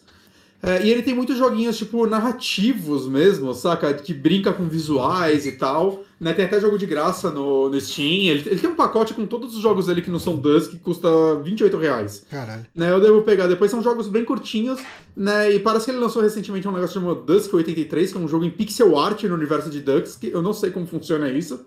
Mas ele é um, ele é um cara, tipo, parece que ele é bem ele tem uma comunidade muito grande, assim, de fãs no itch.io. Parece que ele trabalhou em outros jogos grandes também, ele... É, a- a- aqueles caras que, tipo, tipo Daniel Dias, tá ligado? Que às vezes ele Uhum. ajuda no desenvolvimento do jogo de um amigo dele. Sim. Então, ele é um cara muito, muito conhecido, assim, entre a comunidade de pessoas que fazem shooters retrôs de PC, né? É, Tanto parece que ele estava doente há um tempo atrás e fizeram uma arrecadação pra ele e tal, pra ajudar no tratamento. Eu não sei exatamente o que é. Ah, eu lembro, isso passou na minha timeline. É, então, é, o, o, é, o cara do Rise of Triads, lá do remake, o produtor dele é bem brother dele. Acho que foi ele, inclusive, que fez esse essa arrecadação. Então, ele é um cara. Sei lá, eu quero, eu quero. Eu gostaria de ver o que, o que vai. Se ele vai continuar nessa pegada, porque Dusk é o, meio que o único jogo lançado sob o nome dele nessa pegada. E já tem quatro anos e é um jogo extremamente amado. Uhum. Né? Então é estranho que de lá pra cá ele não lançou nenhum outro continuação de Dusk, nenhum jogo parecido com Dusk, né? Apesar de ser legal, né? Eu tô muito curioso pra ver o que é esse Iron Lung, que é um jogo de terror que se passa num submarino, Uhum. é, com um visual bem PC anos 90, tá ligado? Meio Mist. Tá. Mas eu. Ah, eu, espero que um dia a gente veja outro Dusk, porque eu já quero mais, assim, eu tô amando esse jogo. Boomer Shooter, gente, da hora. Acabar esse jogo. Espera ainda, depois do mês de outubro eu vou estar aqui falando de Prodeus também, que eu ainda nem comecei ele. É, tem que pegar umas coisinhas pra jogar aí nos, entre as indicações do Amiibo Outubro. Ah, Prodeus é, quebrou a bolha, né? Até a galera que não costuma jogar Boomer Shooter tava falando dele, porque saiu no Game Pass, né? E o povo tá amando esse jogo. Eu preciso pegar uns Boomer Shooter pra jogar aí. Pega Prodeus, Johnny. Pega Prodeus. Vamos ver, vamos ver, vamos ver isso aí. Prodeus é muito legal. Você gosta de Doom, tu, Johnny? Prodeus é o Doom moderno. Eu quero moderno jogar que eu aquele rítmico lá, como que chama? Eu joguei o comecinho dele, só abri. Ah, eu, eu Metal terminei- Hellsinger. Eu terminei, eu gostei, eu pensei que eu ia gostar mais, assim. Eu, eu fiquei Tá. feliz ele não ser muito longo. Ok, eu vou ver se eu jogo ele. Eu, eu peguei Uhum. pra jogar aqui no, no PC, mas agora todo o meu tempo livre jogando no PC eu tô jogando Magic. Hum. Então, Cara, aquele jogo cansa, porque você tem que ir atirando no ritmo. Aí eu Hum. fico no dedão no modo. Tá, tá, tá, tá. É. Sem pa... Cansa o dedo, rapaz. imagina. Dusk foda, gente. Joga em Dusk. Joga em Dusk. Bom, então com isso a gente fez aí o podcast dessa semana. Semana que vem, então, vamos falar sobre filminhos de lobisomem. Guardamos vocês aqui e a gente se vê. Um abraço aí pra vocês. Beijinhos.